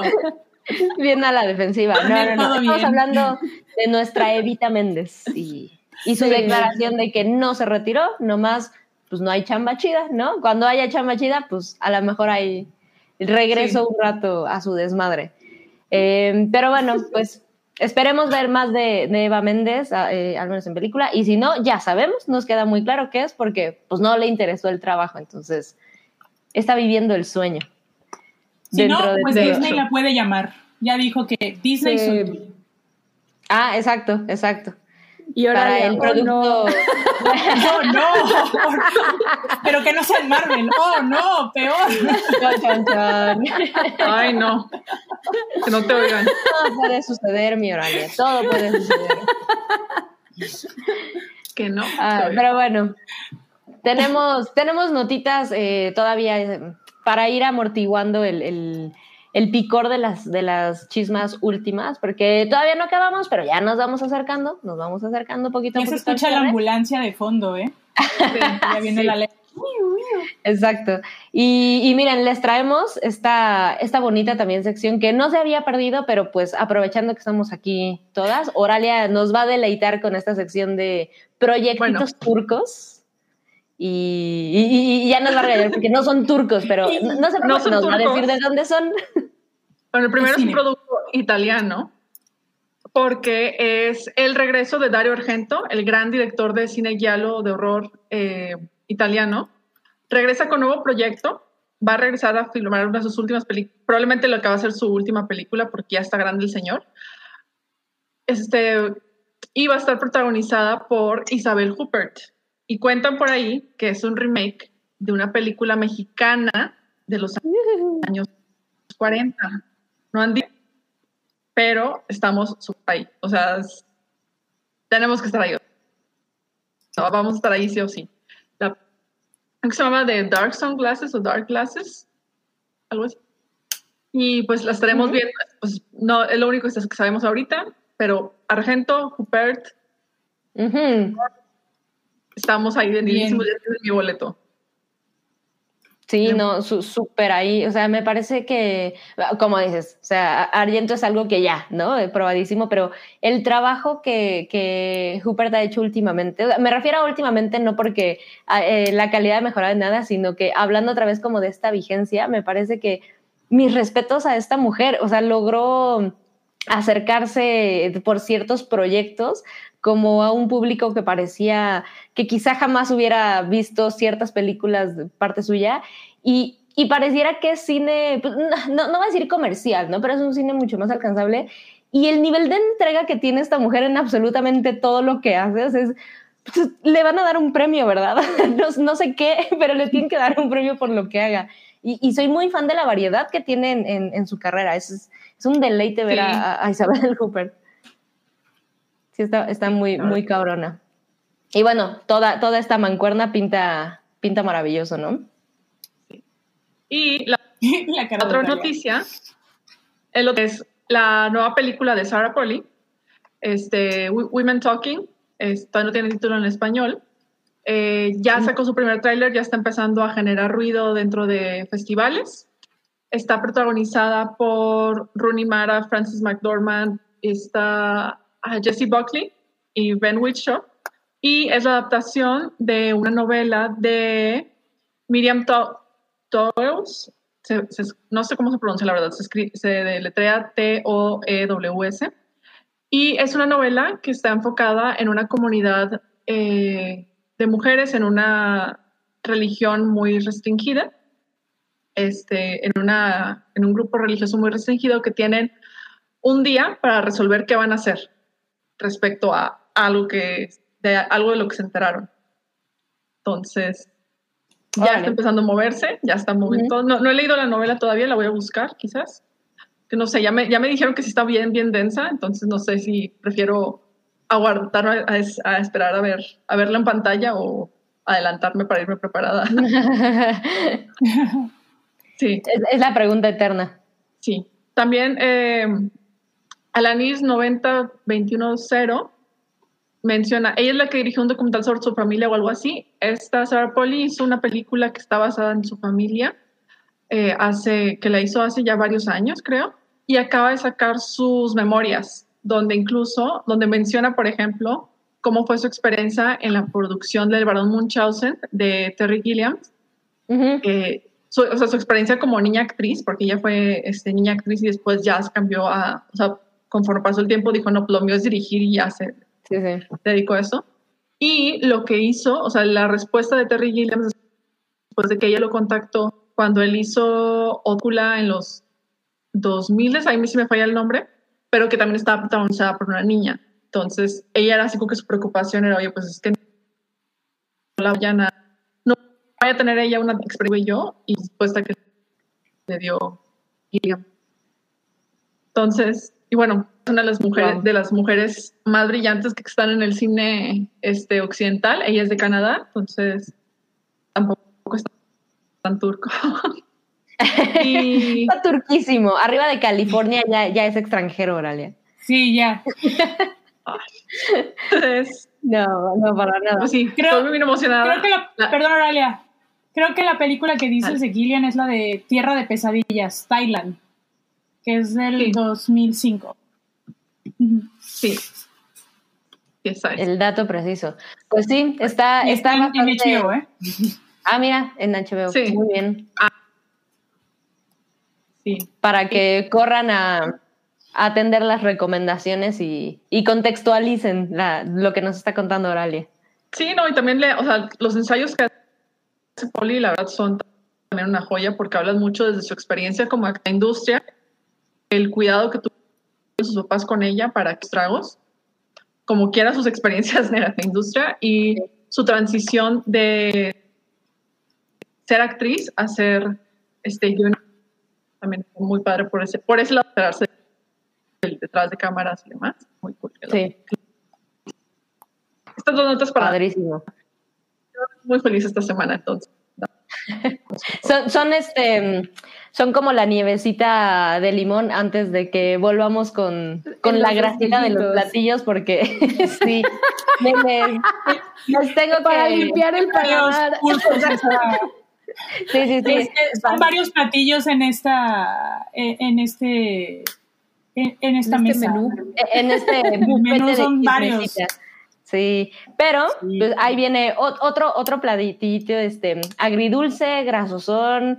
Es, es chisma, pero no, no nos vamos a despegar completamente del coraje. Y, y debo decirles que, no porque es una noticia muy nueva, pero pues es, es un poco de coraje con decepción y, y- ay, no sé, sí, sí siento gachito un poco con todo lo que está sucediendo alrededor de Bill Murray y pues las escándalas que eran rumorcillos y de repente se van confirmando y ahorita ya tenemos otro más y otro más y pues como buen señor de los 80 la verdad es que me atrevería a decir que limpio no está el buen eh, Bill Murray y en qué anda, Eh, en qué se metió, en qué se metió el señor Murray, de qué me lo acusaron ahora.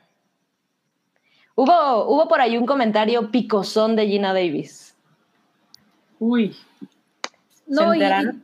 ¿Se, se enteraron sea- de lo que dijo? Sí, O sí, sea, por ahí- que- sí. Sí, que le andaba dando de besos ahí a una, a una chavita, ¿no? O sea, qué pedo, güey. Sí, ahora estamos hablando de, de escándalos, o bueno, de, de acusaciones, que no, no porque esto tenga vigencia, ¿no? Pero estamos hablando de un Bill Murray eh, ochentero, noventero, y, son estos comportamientos que varias mujeres, eh, incluido este, esta última declaración de Gina Davis, sobre comportamientos bastante, no nada más comportamientos reprobables, sino estamos ya ahí balanceándonos entre la línea de, pues acoso sexual y, y cos- cosillas ahí medio, medio turbias para pues el queridísimo Bill Murray. ¿Pero qué dijo Mira, Gina Davis? Costner, Sam? Costner ya vino con la preocupación, dijo, ya vamos a cancelar a Bill Murray. Sí, ya, ya lo van a cancelar, tranquilo, Pues tranquilo. mira, es que, es que vaya, todos los comportamientos inadecuados no eran así, o sea, so- eran de esos así como que, ah, bueno, so- rumores, cosas que, se- que se dicen, pero porque Bill Murray tiene una personalidad rica y todo el mundo lo quiere mucho por todo lo que han hecho y porque te, y porque presenta en público es muy buen pedo y es así como que muy Es adorable, muy buena claro. onda y es adorable pero por ejemplo también está o sea cuando fue la filmación de Los Ángeles de Charlie los, hay rumores de que trataba muy mal a Lucy Liu en la producción y que pues es Ah, sí, que eso que fue un no caso muy sonado. las secuelas. Eh, también ha hecho, o sea, hace comentarios y también se aprovecha de su pues de su poder y su nombre pues para aprovecharse de, de muchachas de todas las edades. Entonces, pues vuelven a salir estos, o sea, como que se escatan y se vuelven a traer a, la, a, colación, se vuelven a mencionar en, en este contexto y pues de lo mismo. Pero, pero o sea, no, no, que sea mal de eso, pero... Ah, la de Gina Davis, bueno, es que ella está escribiendo, bueno, escribió una novela, bueno, una es más bien su biografía. Entonces, ella cuenta que cuando eh, estaba haciendo el casting para una película que se llama Quick Change, en español se llama Tengo Cambio, eh, a ella la cita eh, Bill Murray en un hotel. Y ella va todo tranquilo y eso. Y él le saca un masajeador que se llama The Thunder. Y él se le empezó a insinuar así como que, oye, pues mira, ¿qué tal? ¿Por qué no, lo usamos? Que no sé qué. Y eso a ella le incomodó muchísimo. Pero estuvo, insiste, insiste, insiste. Que además era el primer encuentro que tenían, o sea, se estaban conociendo. Era el primer encuentro, ajá, se estaban conociendo y pues imagínate de momento alguien tan invasivo te haga eso, pues está cañón. Entonces luego, durante las filmaciones de la película, dentro del rodaje, dice que, eh, se, dice ella que pues se dirigía a su caravana y él iba detrás de ella y le empezó a gritar porque pues igual lo mismo que con Lucy Liu, ¿no? De que porque llegaba tarde, de que pues era así como que falta de compromiso, bla, bla, bla, que se portó demasiado hostil después de que ella lo rechazó sexualmente ante sus compañeros del rodaje. O sea, hubo insinuaciones sexuales. Entonces, ella se sintió, hubo muchos años en donde ella se sintió culpable por todo, eh, eh, todo lo que estaba pasando. Y empezó, ya sabes, el, el, chaqueteo mental de, bueno, es que si no, si yo hubiera hecho algo, no hubiera obtenido el papel, pero si lo tuve, pero ya después de muchísimo tiempo, ella lo recapacitó, lo analizó perfectamente. Pues que pues, no es mi culpa, o sea, yo no hice nada. Fue una situación que se dio que en su momento no supe cómo defenderme, cómo tratar a esta persona y decirle, bájale dos rayitas a tu desmadre. Y ahorita ya, ya ella ya lo entendió, o sea, y lo y eso no le resta a, a, la responsabilidad que tiene Bill Murray, aún así se lo hagan ver 30 años después, que me parece algo muy interesante de lo que dice Gina Davis. No, pero él se ha excusado, ¿eh? Él dice de que, que en sus tiempos, eh, super boomer, que en sus tiempos todo, era diferente, que él tiene una educación, que lo educaron a un niño de una manera muy distinta a la que ahora eh, este, se, está, se está educando a la gente, de que pues eh, estaba, por ejemplo, con lo que pasó con esta chavita, él siempre dijo de que pues estaba consciente de que hizo un, algo que no de, que él pensaba que estaba correcto y que al final, pues realmente no, y pues en ningún otro momento va a estar correcto que una persona se te siente en las, se te monte en las piernas y te esté dando besos, aunque sea a través de un cubrebocas. Pues, volvemos, te sientes invasiva, te sientes eh, que no, impotente de no poder hacer nada, esta chica, la de la producción de Aziz Ansari, de la película Be Immortal, que ya llevaba el 50% eh, filmado y que se detuvo completamente, la chica inició, pues, eh, oficialmente, pues, hizo una, una queja, hicieron unas mediaciones y pues ella salió ganando como unos 100 mil dólares como para calmar las aguas, ¿no? Pero lo arregló con dinero y aprendió su lección Bill Murray, ¿no? Como suele suceder. Así es.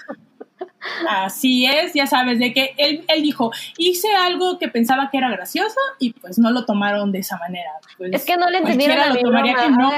toma tu dinero y deja de... Cállate, histérica. Pero en estas épocas, o sea, y, y o sea, ¿qué pensaba que era gracioso? Eso es lo que me pregunto, ¿no? O sea, como... No sé. Pues mira, si ves Ghostbusters. Me, sorprende, de verdad. Si ves Ghostbusters, no, no, claro. Chistes de justo. No, así como que muy. Claro, claro. Y, no nada más eso. O sea, En realidad la carrera de, de- de todos ellos, incluyendo a, a su medio archienemigo Chevy Chase, pero la verdad es que aunque parecieran las contrapartes, eh, son la misma generación y sus perfiles son muy, muy parecidos. O sea, Chevy Chase es eh, eh, en el equivalente de Simple Jack, hablando de Tropic Thunder, pero eh, eh, el personaje que dice Never Go Full Retard. En el caso de, de- de Chevy Chase, o sea, él sí creo que es full jerk, o sea, sí es un imbécil completo y cínico y no le interesa. Y Bill Murray se sentía que era como esta contraparte de, ok, yo no soy un imbécil nivel Chevy Chase, pero me parece que esta formación eh, de los locos locos 80 y crecer en el mundo del espectáculo como lo hicieron ellos, pues por supuesto que son este tipo de vicios que ni siquiera eran exclusivos de- de- del medio, pero sí de un hombre blanco poderoso eh, que va siendo exitoso en su carrera. La verdad es que es la misma tijera. Les digo, Chevy Chase puede ser súper, súper explícito en el nivel de eh, mierda humana que puede llegar a ser, escudado justamente en, bueno, vengo de una generación distinta, ¿no? Pero la verdad es que estas... Eh, así estaba bien antes, ¿no? Exactamente, lo que pasa es que no me entienden. Pero, pero es muy parecido a lo que sucede con Bill Murray. Y, y ok, creo que hasta cierto punto, jugándole al abogado del diablo, pero podemos empatizar un poquitín, quizá, con el, pues si toda su vida han vivido en una burbuja, por supuesto que ahorita el mundo les agarra desprevenidos, ¿no? Es como de, ¿cómo que no le entendieron a la broma de que me monté en las piernas de alguien y le empecé a besar? Sé que suena estúpido, pero pues supongo que de verdad llevan tanto tiempo viviendo en un mundo en el que nadie les dice que no, o todo el mundo sigue riendo de sus bromas, y, pertenecen a mundos distintos. Lo que me parece terrible es que alguien con ese nivel de inteligencia, trayectoria, etcétera, y asumo, el dinero para tener un eh, equipo de PR lo suficientemente efectivo, Es que no le pueden decir, eso. güey, O sea, eso es Es lo que, que, me sorprende, que, que, que teniendo todo, o sea, como claramente le está enterado del Me Too, de todos los movimientos que, que han existido, de cómo está la cancelación en Estados Unidos, o sea, las denuncias y todo, y que, o sea, que lo haga ahorita, o sea, como que de verdad me cuesta, en- entiendo lo que dice Sam, y, y por eso como que, este, podría, podría, a ver, no, no justificar, por supuesto, pero podría entender más que en un contexto de los 80, 70, él se le haya insinuado a Gina Davis y Gina Davis le haya dicho, güey, qué pedo, y, y ya, ¿no? Y que él se pone con su cara de mamón. Lo, lo podría entender más, no justificar, lo podría entender más. Pero en este contexto, o sea, sí me parece, francamente, que, que, inexplicable. que qué pedo, No, pues, ¿no? O sea, como, No, pues es que se cree, o sea, Algo- él de verdad algún piensa. micrófono está haciendo ruido. Sí. ujú. Ya, ya, ya. Pe- pe- Lo que parecía que que- estaban cortando latas. Pero- ¿Piensa qué? Sí. No, lo que pasa es que Bill, o sea, justo lo que mencionas, que está él así como que en una burbuja donde nadie le ha dicho que, oye, eso no está chido, o eso no está mal, o eso está mal. Eso no, es- no es correcto, no es así. Porque la gente le tiene miedo pues él sea, se aprovecha al final de Claro. cuentas de, esa, de, esta, de la buena voluntad que la gente tiene con él, de que cada, no sé, por lo menos cada dos años se resuelven las historias de me tocó Murray en la calle, era súper buen pedo. Sí. Y es este, eh, y son tipos, son tipos de mantener su imagen positiva ante la gente. Es- Sí, claro. Con eso se escudan. Con eso puede escudar fácilmente. Sí, no, no podemos presumir completa inocencia, eso es un hecho, por supuesto. No, no, no inocencia, o sea, lo que, lo- por, por supuesto que no, inocencia no, pero No, me, me refiero a lo que- me- de, de la, de la magnitud de sus, de sus hechos, o sea, creo que Sí, sí, sí. existe cierta conciencia, por supuesto. Sí, o sea, justo, es que lo que me sorprende es que, es que, o sea, no, no le midan, ¿sabes? No midan las consecuencias que puede haber de que hagan eso ahorita. Eso, eso es lo que, lo que, lo que me, me sigue sorprendiendo. Pero bueno, así La es. realidad. Esa es la realidad Es que- es puede que no- más, ahí está. de los hombros Es que no- de cierta edad. Poderosísimos con varo. Es que, es que no aplican el, a ver, pienso, recapacito y digo, ¿está bien lo que voy a hacer o lo que hice? No, ¿verdad? Entonces, Cuenta Lo hasta hago. 10, como el anuncio del Canal ah, cuento 5. las 10. Y, y le cuento a mi terapeuta qué hice y que me cagote, casi. O sea, es que aparte ni siquiera, ni siquiera dicen que fue un, un comentario. O sea, sí, sí, como que puedo entender más, y, ya estoy terqueando, ¿eh? ya deténganme después de esto, pero puedo entender más que un hombre ahorita diga como, pues qué, ¿por qué se molesta si le digo guapa? ¿Por qué se molesta si le digo, ay, qué, qué, bonita monumento, que no sé qué? O sea, ¿sabes? Como que lo, lo puedo entender más que un hombre ahorita no, no, no, no lo entiende lo suficiente para, para tener eso, pero sentársele en las piernas a alguien o sea, es como, oh. pero ¿qué tienes en la cabeza, no? Claro. Y ya, de nuevo, Mínimo que te abran la puerta, ya hasta tienen miedo de abrirte la puerta porque a lo mejor y te lo tomas personal y es un insulto, lo tomas como un insulto, ya por eso tienen que pensarle como cuatro mil veces. Pero que, que te abran la puerta, no, o sea, a ver, eso, eso puede ser pero, un acto... pero he leído, he leído y he visto videos en donde hay chavas en que no les gustan que le abran la puerta, que lo sienten como que muy invasivo, ¿eh? Y hay chavos que también se quejan, es que yo no le puedo abrir la puerta porque ya se incomoda la persona. Yo, yo diría... Pero no es violento. o sea, que te abran la puerta no es violento.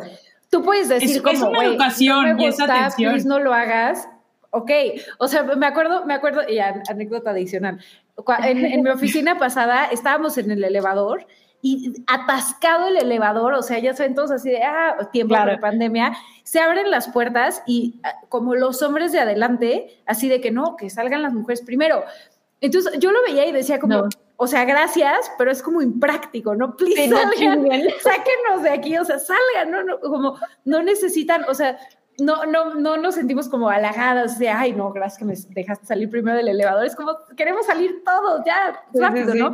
Entonces, pero, pero de nuevo, no es un acto violento. O sea, como que dices, bueno, lo hacen por, por buena onda, por bondad, o sea, se, se, agradece la intención. Sí, o sea, como, pero que se le sienten las piernas a alguien es como. No, eso ya es palabras mayores, ya. O sea.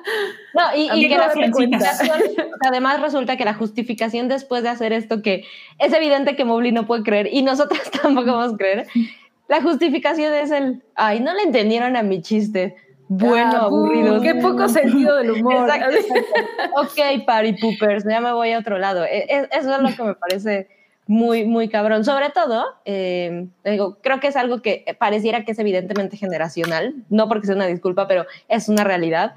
Pero el nivel de figura y, universalidad que tiene un personaje como, como Bill Murray, ahí es donde sí nos deja como preguntándonos un poco más el ¿por qué? ¿Por qué no sucede nada? O sea, ¿por qué no hay nadie que le diga, no, no puedes hacer eso? Y no nada, a mí o sea, ok, la, persona que, estuvo inconforme y todo, pues hubo un arreglo monetario, etcétera, pero me parece una de las cosas más eh, que terminan prolongando este tipo de situaciones, porque al final todo es, ok, firma un NDA y luego haz esto y no vamos a contar nada, ya te di dinero.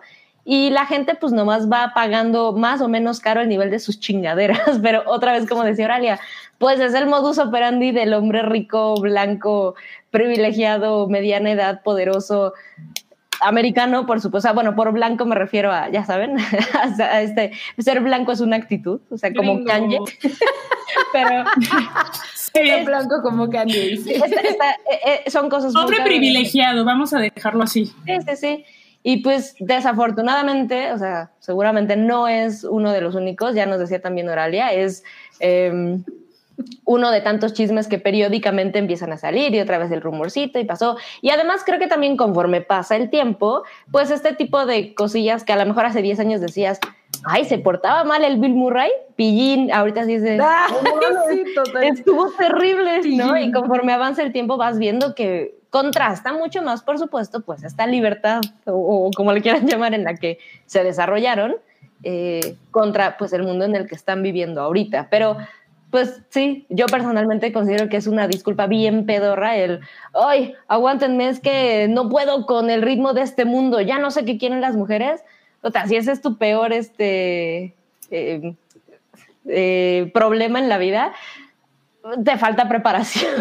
o sea, no manches, no, no puedes observar incomodar a alguien en su espacio personal, pues seguramente le fallas en otras cosas sociales. Entonces, no es una de las primeras historias que escuchamos de Bill Murray, probablemente no la última, pero además, pues es algo que se replica, o sea, esto llama la atención porque estamos hablando de Bill Murray y Gina Davis, pero pues lo vemos en muchísimas otras cosas en, lo cotidiano, etcétera.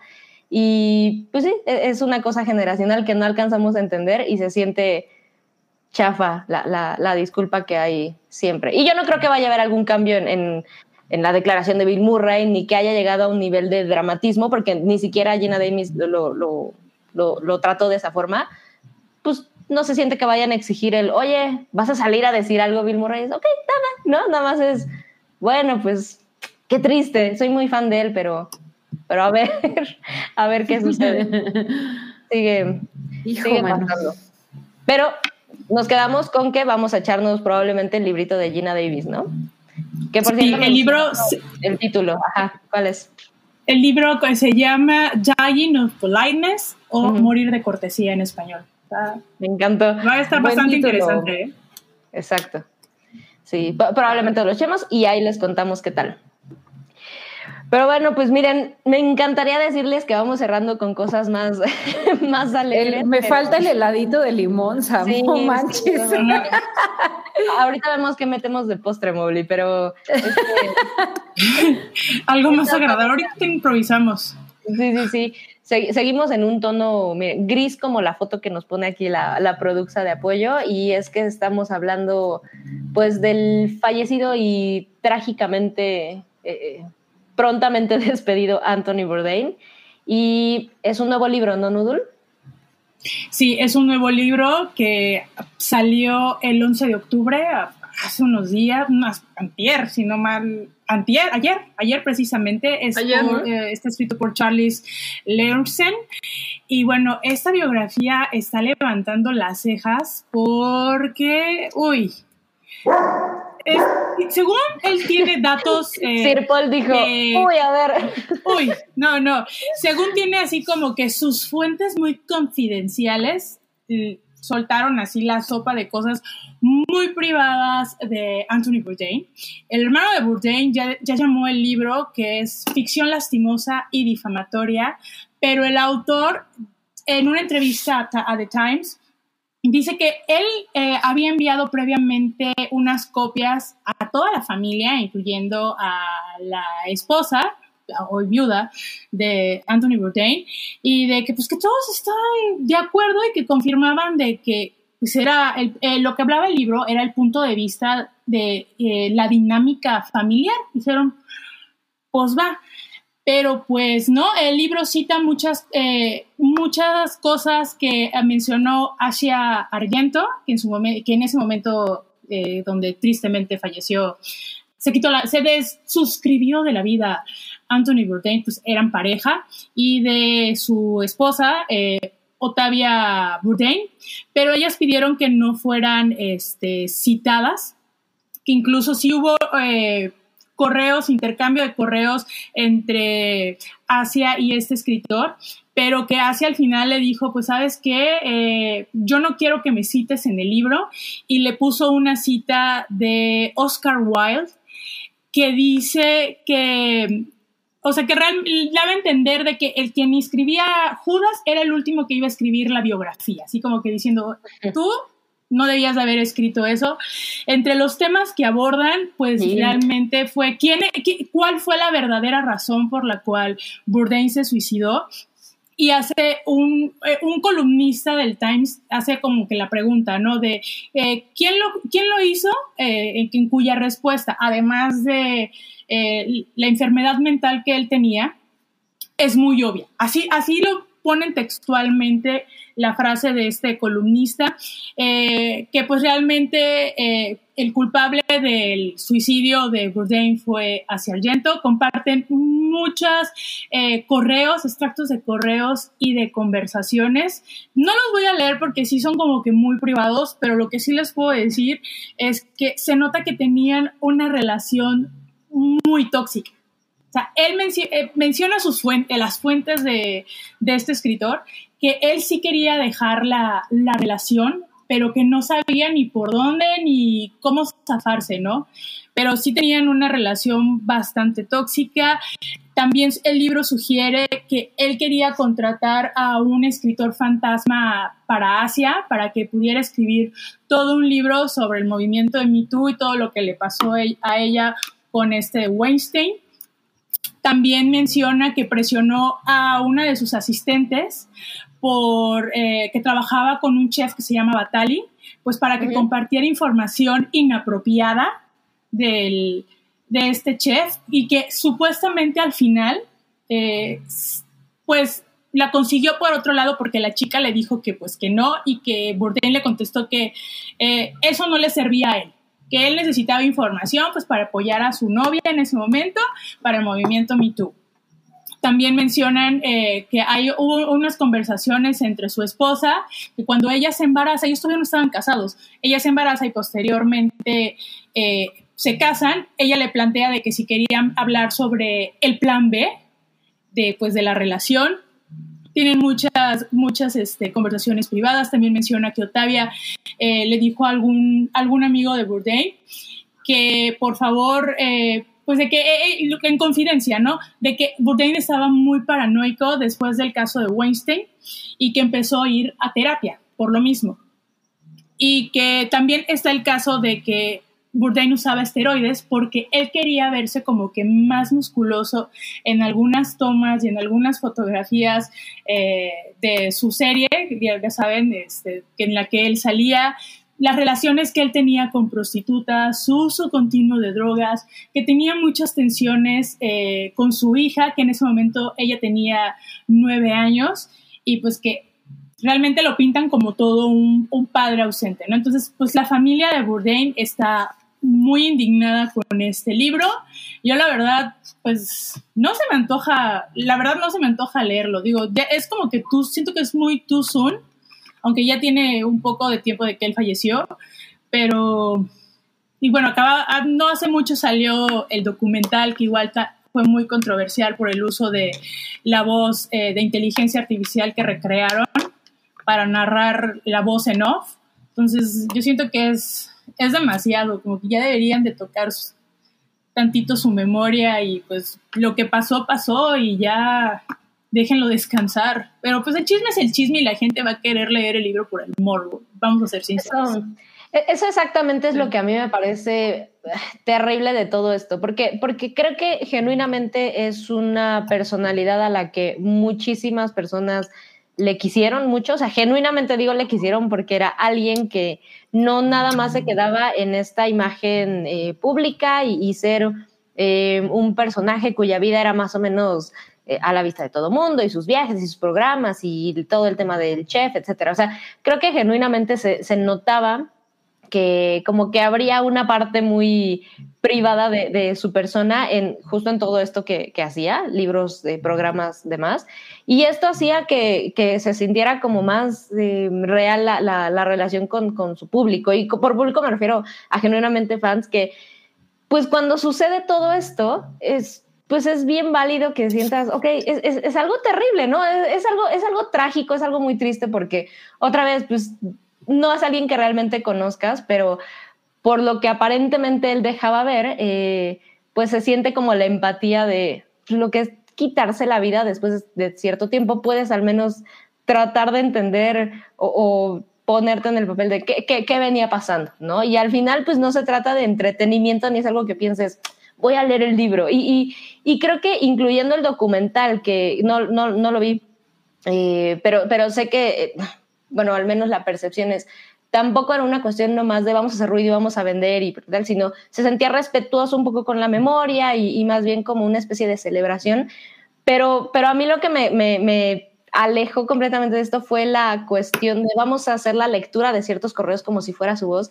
Y, y estas cosillas, esto hablando del documental, y bueno, ahorita con este libro es, son estas cosas que se sienten más como para explotar, eh, pues una especie de duelo, si le podemos llamar así a, al no ser parte de una persona que conoces, pero, pero sí, junto con un tema, pues la verdad, bastante delicado que otra vez no es que exista la responsabilidad quizá de, el entretenimiento y este tipo de medios de educarnos y concientizar, pero pues me parece que sí hay una responsabilidad después de, saber cuál es tu público, de que cuando hay temas tan delicados y, relevantes además que, pueden afectar a otras personas, pues se toquen con cierta delicadeza o, mínimo perspectiva. Y, y, cuando vemos todos estos productos que parecen nomás la explotación del morbo y de decir, no mames, estaba bien joven y lo tenía todo en la vida y se mató, qué mala onda, ¿no? Pues le estás restando completamente cualquier otra relevancia que pudiera haber al tema por el afán de, yo, yo me atrevería a decir, pues de vender. O sea, eso es lo, eso es lo que a mí me, me da ya el completo repudio hacia todo esto, que es, pues es un producto que, que justo busca vender, como decía Nudul, por, por cuestión del morbo. Y, y, es gacho, es gacho que habría conversaciones probablemente bien importantes que se pudieran tener, incluyendo eh, con la dinámica de respetar la memoria de, de, de este hombre, eh, y no se tienen. Y esto sin tomar en cuenta, que, que, también me parece reprobable, pero es, pues, qué gacho también para la familia. O sea, yo sé que es el hecho de perder a alguien que de un perfil increíblemente alto, pero es, es, es, muy terrible, ¿no? O sea, que sigas enterándote de estas cosas y que veas que hay dinero que se gana de por medio por gente que decide, pues, sí, seguir ahí rascándole a, a lo que soliste ser. Híjole, no, a mí me, me da me da mucho fuchicaca todo esto. me, me, parece bien triste, la verdad. Y, y oportunidades desperdiciadas. Sí, porque más que nada, o sea, a mí me parece que es como la unificación de, de la figura de Bourdain, porque una vida increíble y son sí, claro. muy chidas también. Era un, era, que también así mucha gente le, o sea, le gustaba de, de persona de, de Bourdain, es que Franco al momento de hablar y contar sus experiencias, ibas y todo entonces el hecho de que se clava, o sea, a mí lo que me da mala espina es que pues se clavan tanto en el último momento, en su último momento de la vida y no en todo lo anterior, no todas las demás cosas maravillosas y increíbles que hizo con su vida. Y se están clavando solamente y por otras personas. El morbo que provoca, uh -huh. ajá, el morbo que, que provoca el hablar de suicidio. Hablar de una persona que entonces al enfoque solo en eso, pues reduces por completo lo más que hizo. Estás picando la, la haga a personas que pues, siguen en duelo probablemente y que probablemente es muy cansado que pues vaya tu pareja, tu hermano, tu, tu papá, tu papá, tu hijo, de que pues esté a relucir otra vez. No por las cosas chidas que hizo, por lo que se hizo vida, sino por cómo se fue. Entonces, me, da mucha sí. ñañara porque es enfocarse en una, en una cosa que pues no debería ser el, determinante al momento de hablar del y hablar de, al momento de hablar de sí, que lo debería ser, ajá, debería ser en muchas otras de acuerdo, pues es como en blond, ¿no? Sí. Ándale, justo retomando un poco la conversación sí. de Sí, es lo que en una publicación mencionaba, ¿no? De que el, este libro que va a salir de Bourdain, o que ya salió de Bourdain, eh, lo están comparando mucho con, con Blonde, ¿no? O sea, de que en lugar de celebrar la vida de unas de personas increíbles que dieron para su comunidad, por ejemplo, Marilyn Monroe, aunque es una ficción, no es una novela de ficción, tuvo más, se enfoca más en el lado oscuro, en la tristeza, en sus problemas, en sus daddy issues, en todo eso, en lugar de celebrar. Y con Bourdain, vamos, es lo mismo, o sea, enfocándose en, su, en cómo murió más que en lo que fue en persona, ¿no? Eso, eso está. Sí, sí, la sí, Se siente hasta como, como un poquito injusto, ¿no? Y a mí, a mí me llama mucho la atención porque sí siento que el, o sea, el, el caso de, de Bourdain como que causa, perdón, causa mucho morbo. De, de verdad es increíble el morbo que despierta en la gente. No, sí, no es, o sea, no sé si, si hay como otras tantas celebridades que estén en el mismo caso. Me, me atrevo a, a, decir que no, o sea, yo tampoco puedo pensar en, en alguien, no sé, o sea, porque tenemos miles de ejemplos eh, también, de, no, no, es como que Bourdain sea la única eh, persona de alto perfil que se ha quitado la vida recién, por, por supuesto que no, pero no sé, yo, yo, tampoco estoy muy segura de por qué genera como mucho más. Me parece que es porque eh, quizá parecido a lo que pasó con Robin Williams, ¿saben? Es eh, otra vez esta conversación que incomoda muchísimo a, alrededor del suicidio y que en vez de tener las conversaciones que se necesitan tener, pues caemos en, eh, en morbo o en simplemente una especie de tabú. Pero, pero creo que va parecido por ahí. Lo que sucedió con Robin Williams y con él es que dentro de todo, y, y pongo comillas, conejitos de aire, es, pareciera que no daban indicios realmente, ¿no? Ahora, pues, sabemos y ves el perfil y todo, pero nos gusta creer que este tipo de personas eh, que se la viven viajando y que piensas, ah, yo lo quedaría por vivir como él, ¿no? Es que ya tiene todo, tiene dinero y es atractivo y mira, y sus parejas y viaja por el mundo y come. No, como que creo que tendemos a, hacernos a la idea de que ya, ¿no? Son personas que llegan y, otra vez retomando también un poco a Blonde, ¿no? Y Marilyn Monroe es son personas que tienen todo en la vida, padrísimo, ¿no? Y entonces cuando vienen estas caídas que parece que nos negamos a, creer que, existen, a reconocer que pues, a todo mundo le puede pasar algo así, pues nos incomoda tanto que genera, supongo, fascinación, no sé, o sea, no, no estoy segura cuál es, pero, pero creo que es este tipo de figuras que creemos que todo está cool y entonces genuinamente es un shock cuando nos damos cuenta de este tipo de cosas que traen detrás. Fíjate que la gente tiende a romantizar lo, lo acabas de mencionar, pero es que romantiza de que no, es que viajan y es que tienen todo y, y es que ¿por qué lo hicieron si, si, si tenían todo? Pues es que realmente no sabes qué pasa por la mente de esas personas. o qué es tener todo, ¿no? Ajá, o, o, que me digan su concepto de qué es tener todo, porque a lo mejor ellos pueden tener todo, pero al final del día ellos se sienten vacíos. o es como cuando dicen... les llega es, claro el estrés, la ya ves como, o sea, como esa frase, que puedes estar rodeado de millones de personas, pero al final tú te vas a sentir solo. A lo mejor ellos se sentían así y no lo contaban, no se lo decían a nadie, por más que fueran a terapia o que tuvieran, eh, si llevaban una buena relación con su familia, por ejemplo, Robin Williams con su hija, a lo mejor ellos tenían problemas muy serios que no podían exteriorizar. Realmente no sabemos exactamente qué estaban atravesando. Podemos juzgar, pero no deberíamos. Realmente deberíamos de comprender la situación por la que ellos eh, estaban atravesando y como siempre dicen, si, si notas a una persona cercana con ciertos, ciertos índices, ciertas señales de depresión, ayúdalo, realmente, para evitar este tipo de cosas. Sí, sí, está terrible. Y pues sí, al final se resume otra vez en estos vicios de la industria en donde, les digo, no importa cuánto tiempo pase, o sea, lo, de Borden es relativamente reciente y se siente, lo dijo Nudul, ¿no? Como too soon y, se siente extraño que es, no nada más es muy pronto como para, vamos a decir, revictimizar y, y, sacar, capitalizar una tragedia, un sufrimiento ajeno, o sea, no nada más se siente muy pronto para eso, sino pues otra vez, vemos lo que sucedió con Blondie, con la figura de Marilyn Monroe, y es, pues nomás es reconocer que nos guste o no, y, no nos gusta, pero sigue vendiendo, sigue vendiendo muchísimo este tipo de, historias en donde pues es una especie de tragedia disfrazada de quiero saber qué pasó y de empatía y se reduce en, morbo. Es, a, mí sí, me, parece, me parece terrible. Y, y, además no dudo, o sea, no sé cuánto, cómo le esté yendo a esto, pero no dudo que vaya a ser un éxito el libro, porque pues existe por una razón. Sabe? Yo, ¿Quién sí, sabe? Sí, es verdad, ¿eh?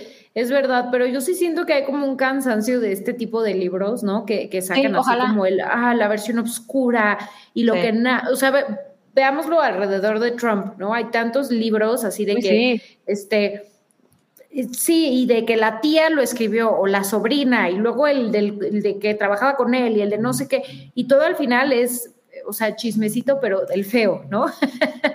y solo por vender libros. Y en este caso, aparte que está alrededor de una tragedia, no sé, yo, yo sí, o sea, les diría, y, siendo bastante lejana a, Anthony Bourdain, la verdad, yo sí les diría que, o sea, más bien hay que, como dice Oralia, ¿no? Celebrar lo que hizo en su vida, más allá de enfocarnos en ese momento. Y miren, uno tiene tan poquito tiempo para a veces, ¿no? A veces uno tiene tan poquito tiempo para escoger qué libro lees, qué película, qué tal, que de verdad enfocarlo en esto, no Exacto. No sé. Podemos cosas mejores por leer, ¿eh? Sí. la verdad que sí. En, ahora sí fue muy sangre.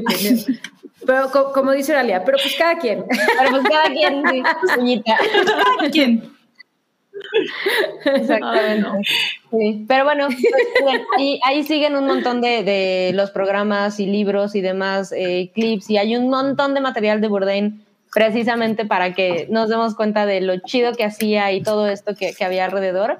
Entonces, pues como fans, échenle ahí y, si no son fans también, pues ahora vamos a, conocer a Anthony Bourdain que, que ya no está aquí, pero hay un montón de cosas que dejó y de verdad es que no, no es ya gratis la fama que alcanzó, lo que hizo, a pesar de venir en un boom en donde eh, podemos hablar de Ramsey, por ejemplo, ¿no? Como otro de los chefs famosísimos y demás, pero era este boom de, ahora vamos a meternos en, las vidas de estas personas y, conocer cómo viajan el mundo y que nos muestren otra cosa. A, pesar de eso, de que había como mucha oferta, él se destacó por muchas otras cuestiones que, pues si no lo conocen, vayan y, vean la, calidad de lo que hacía y de acuerdo con Oralia, es justamente lo, pues en lo que podríamos en, en, enfocarnos completamente.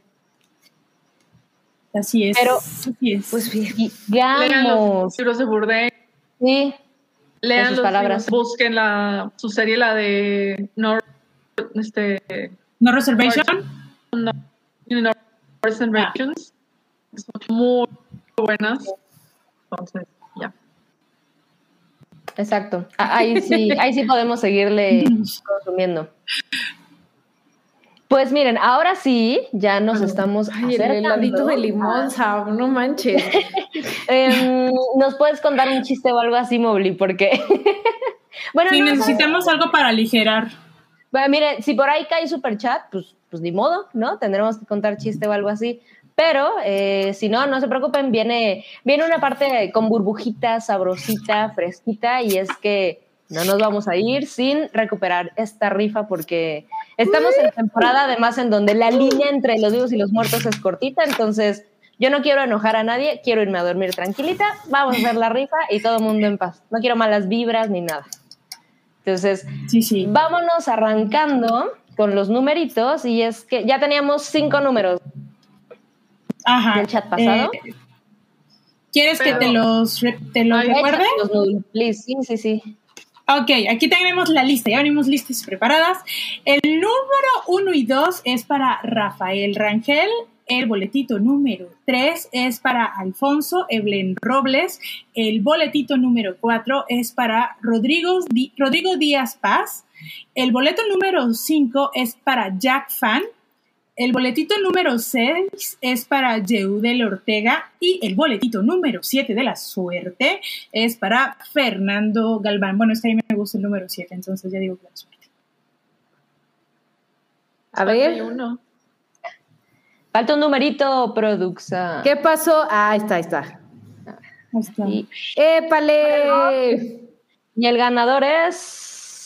Rafael Rangel. Bien, bien híjole. Aquí, aquí hubo nepotismo. Casualidad. Aquí hubo... Sí. El, el, siguiente programa va a venir con mis seis productos de seis chelas, miren. Así de, miren que como... me acaban de regalar. Ajá, voy a hacer como el meme de, de, Homero bañado en oro con mis productos de, de chelito botella. miren, ahora, ahora no vi al señor papá por ahí conectado, pero yo, yo, le doy la noticia, no se preocupen. Yo les mando el correo, mándenme a mí este, el cuponcito y yo les cuento. Muchas felicidades. Eh, ajá, qué conveniente. No, no, a ver, aquí la, la rueda es justa. La rueda es Exactamente. Justa. Así funciona la Spooky Season, ¿eh? Así funciona sí. la Spooky Es como el sombrero seleccionador. Sí. No vamos a cuestionar a la ruedita. No somos quienes para cuestionar la ruedita. Ya se decidió. Este, pero bueno, ahora sí, ya miren, sin compromiso, ya está todo en orden, podemos seguir disfrutando de nuestras peliculitas de terror. Eh, si, si, son como seguramente nosotras, eh, pues eh, a partir de como el 29 de septiembre a las 11 y media de la noche ya empezamos a ver puras películas de terror y empezamos a adornar la casa y etcétera, etcétera. Más, más películas de terror, ¿verdad? Un poquito más de lo que normalmente se acostumbra. Este, pero bueno, Empezamos a dedicar las noches a, a, las criaturas de la noche, como debe de ser.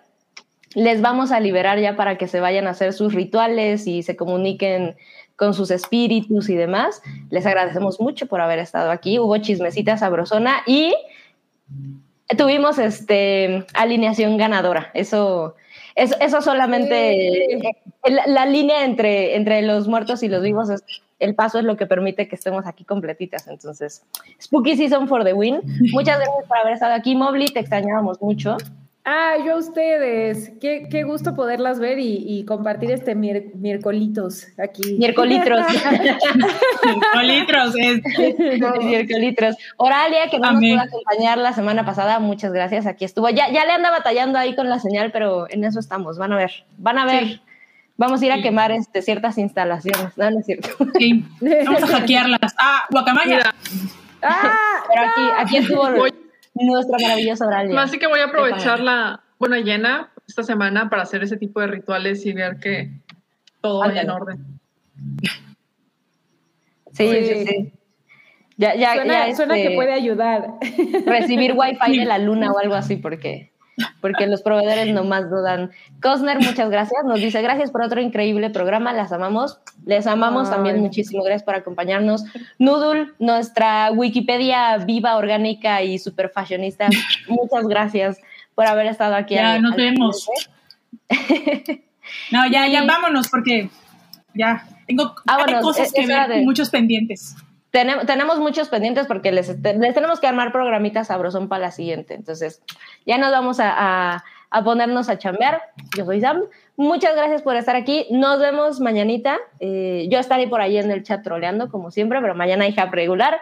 Estemos ahí molestando a, a los señoros y échenle un ojito a todos los demás productos, newsletters, recomendaciones que tenemos en, en Paiki. Por ahí, no se me olvida, Auralia, el review, sí es cierto. Ya, ya andamos por ahí escribiendo constantemente. El review desde la edición pasada, pura peliculita de mello, pura recomendación spooky, entonces no se lo pierdan, hay cosas chiditas y váyanse a desenvolver sus ouijas.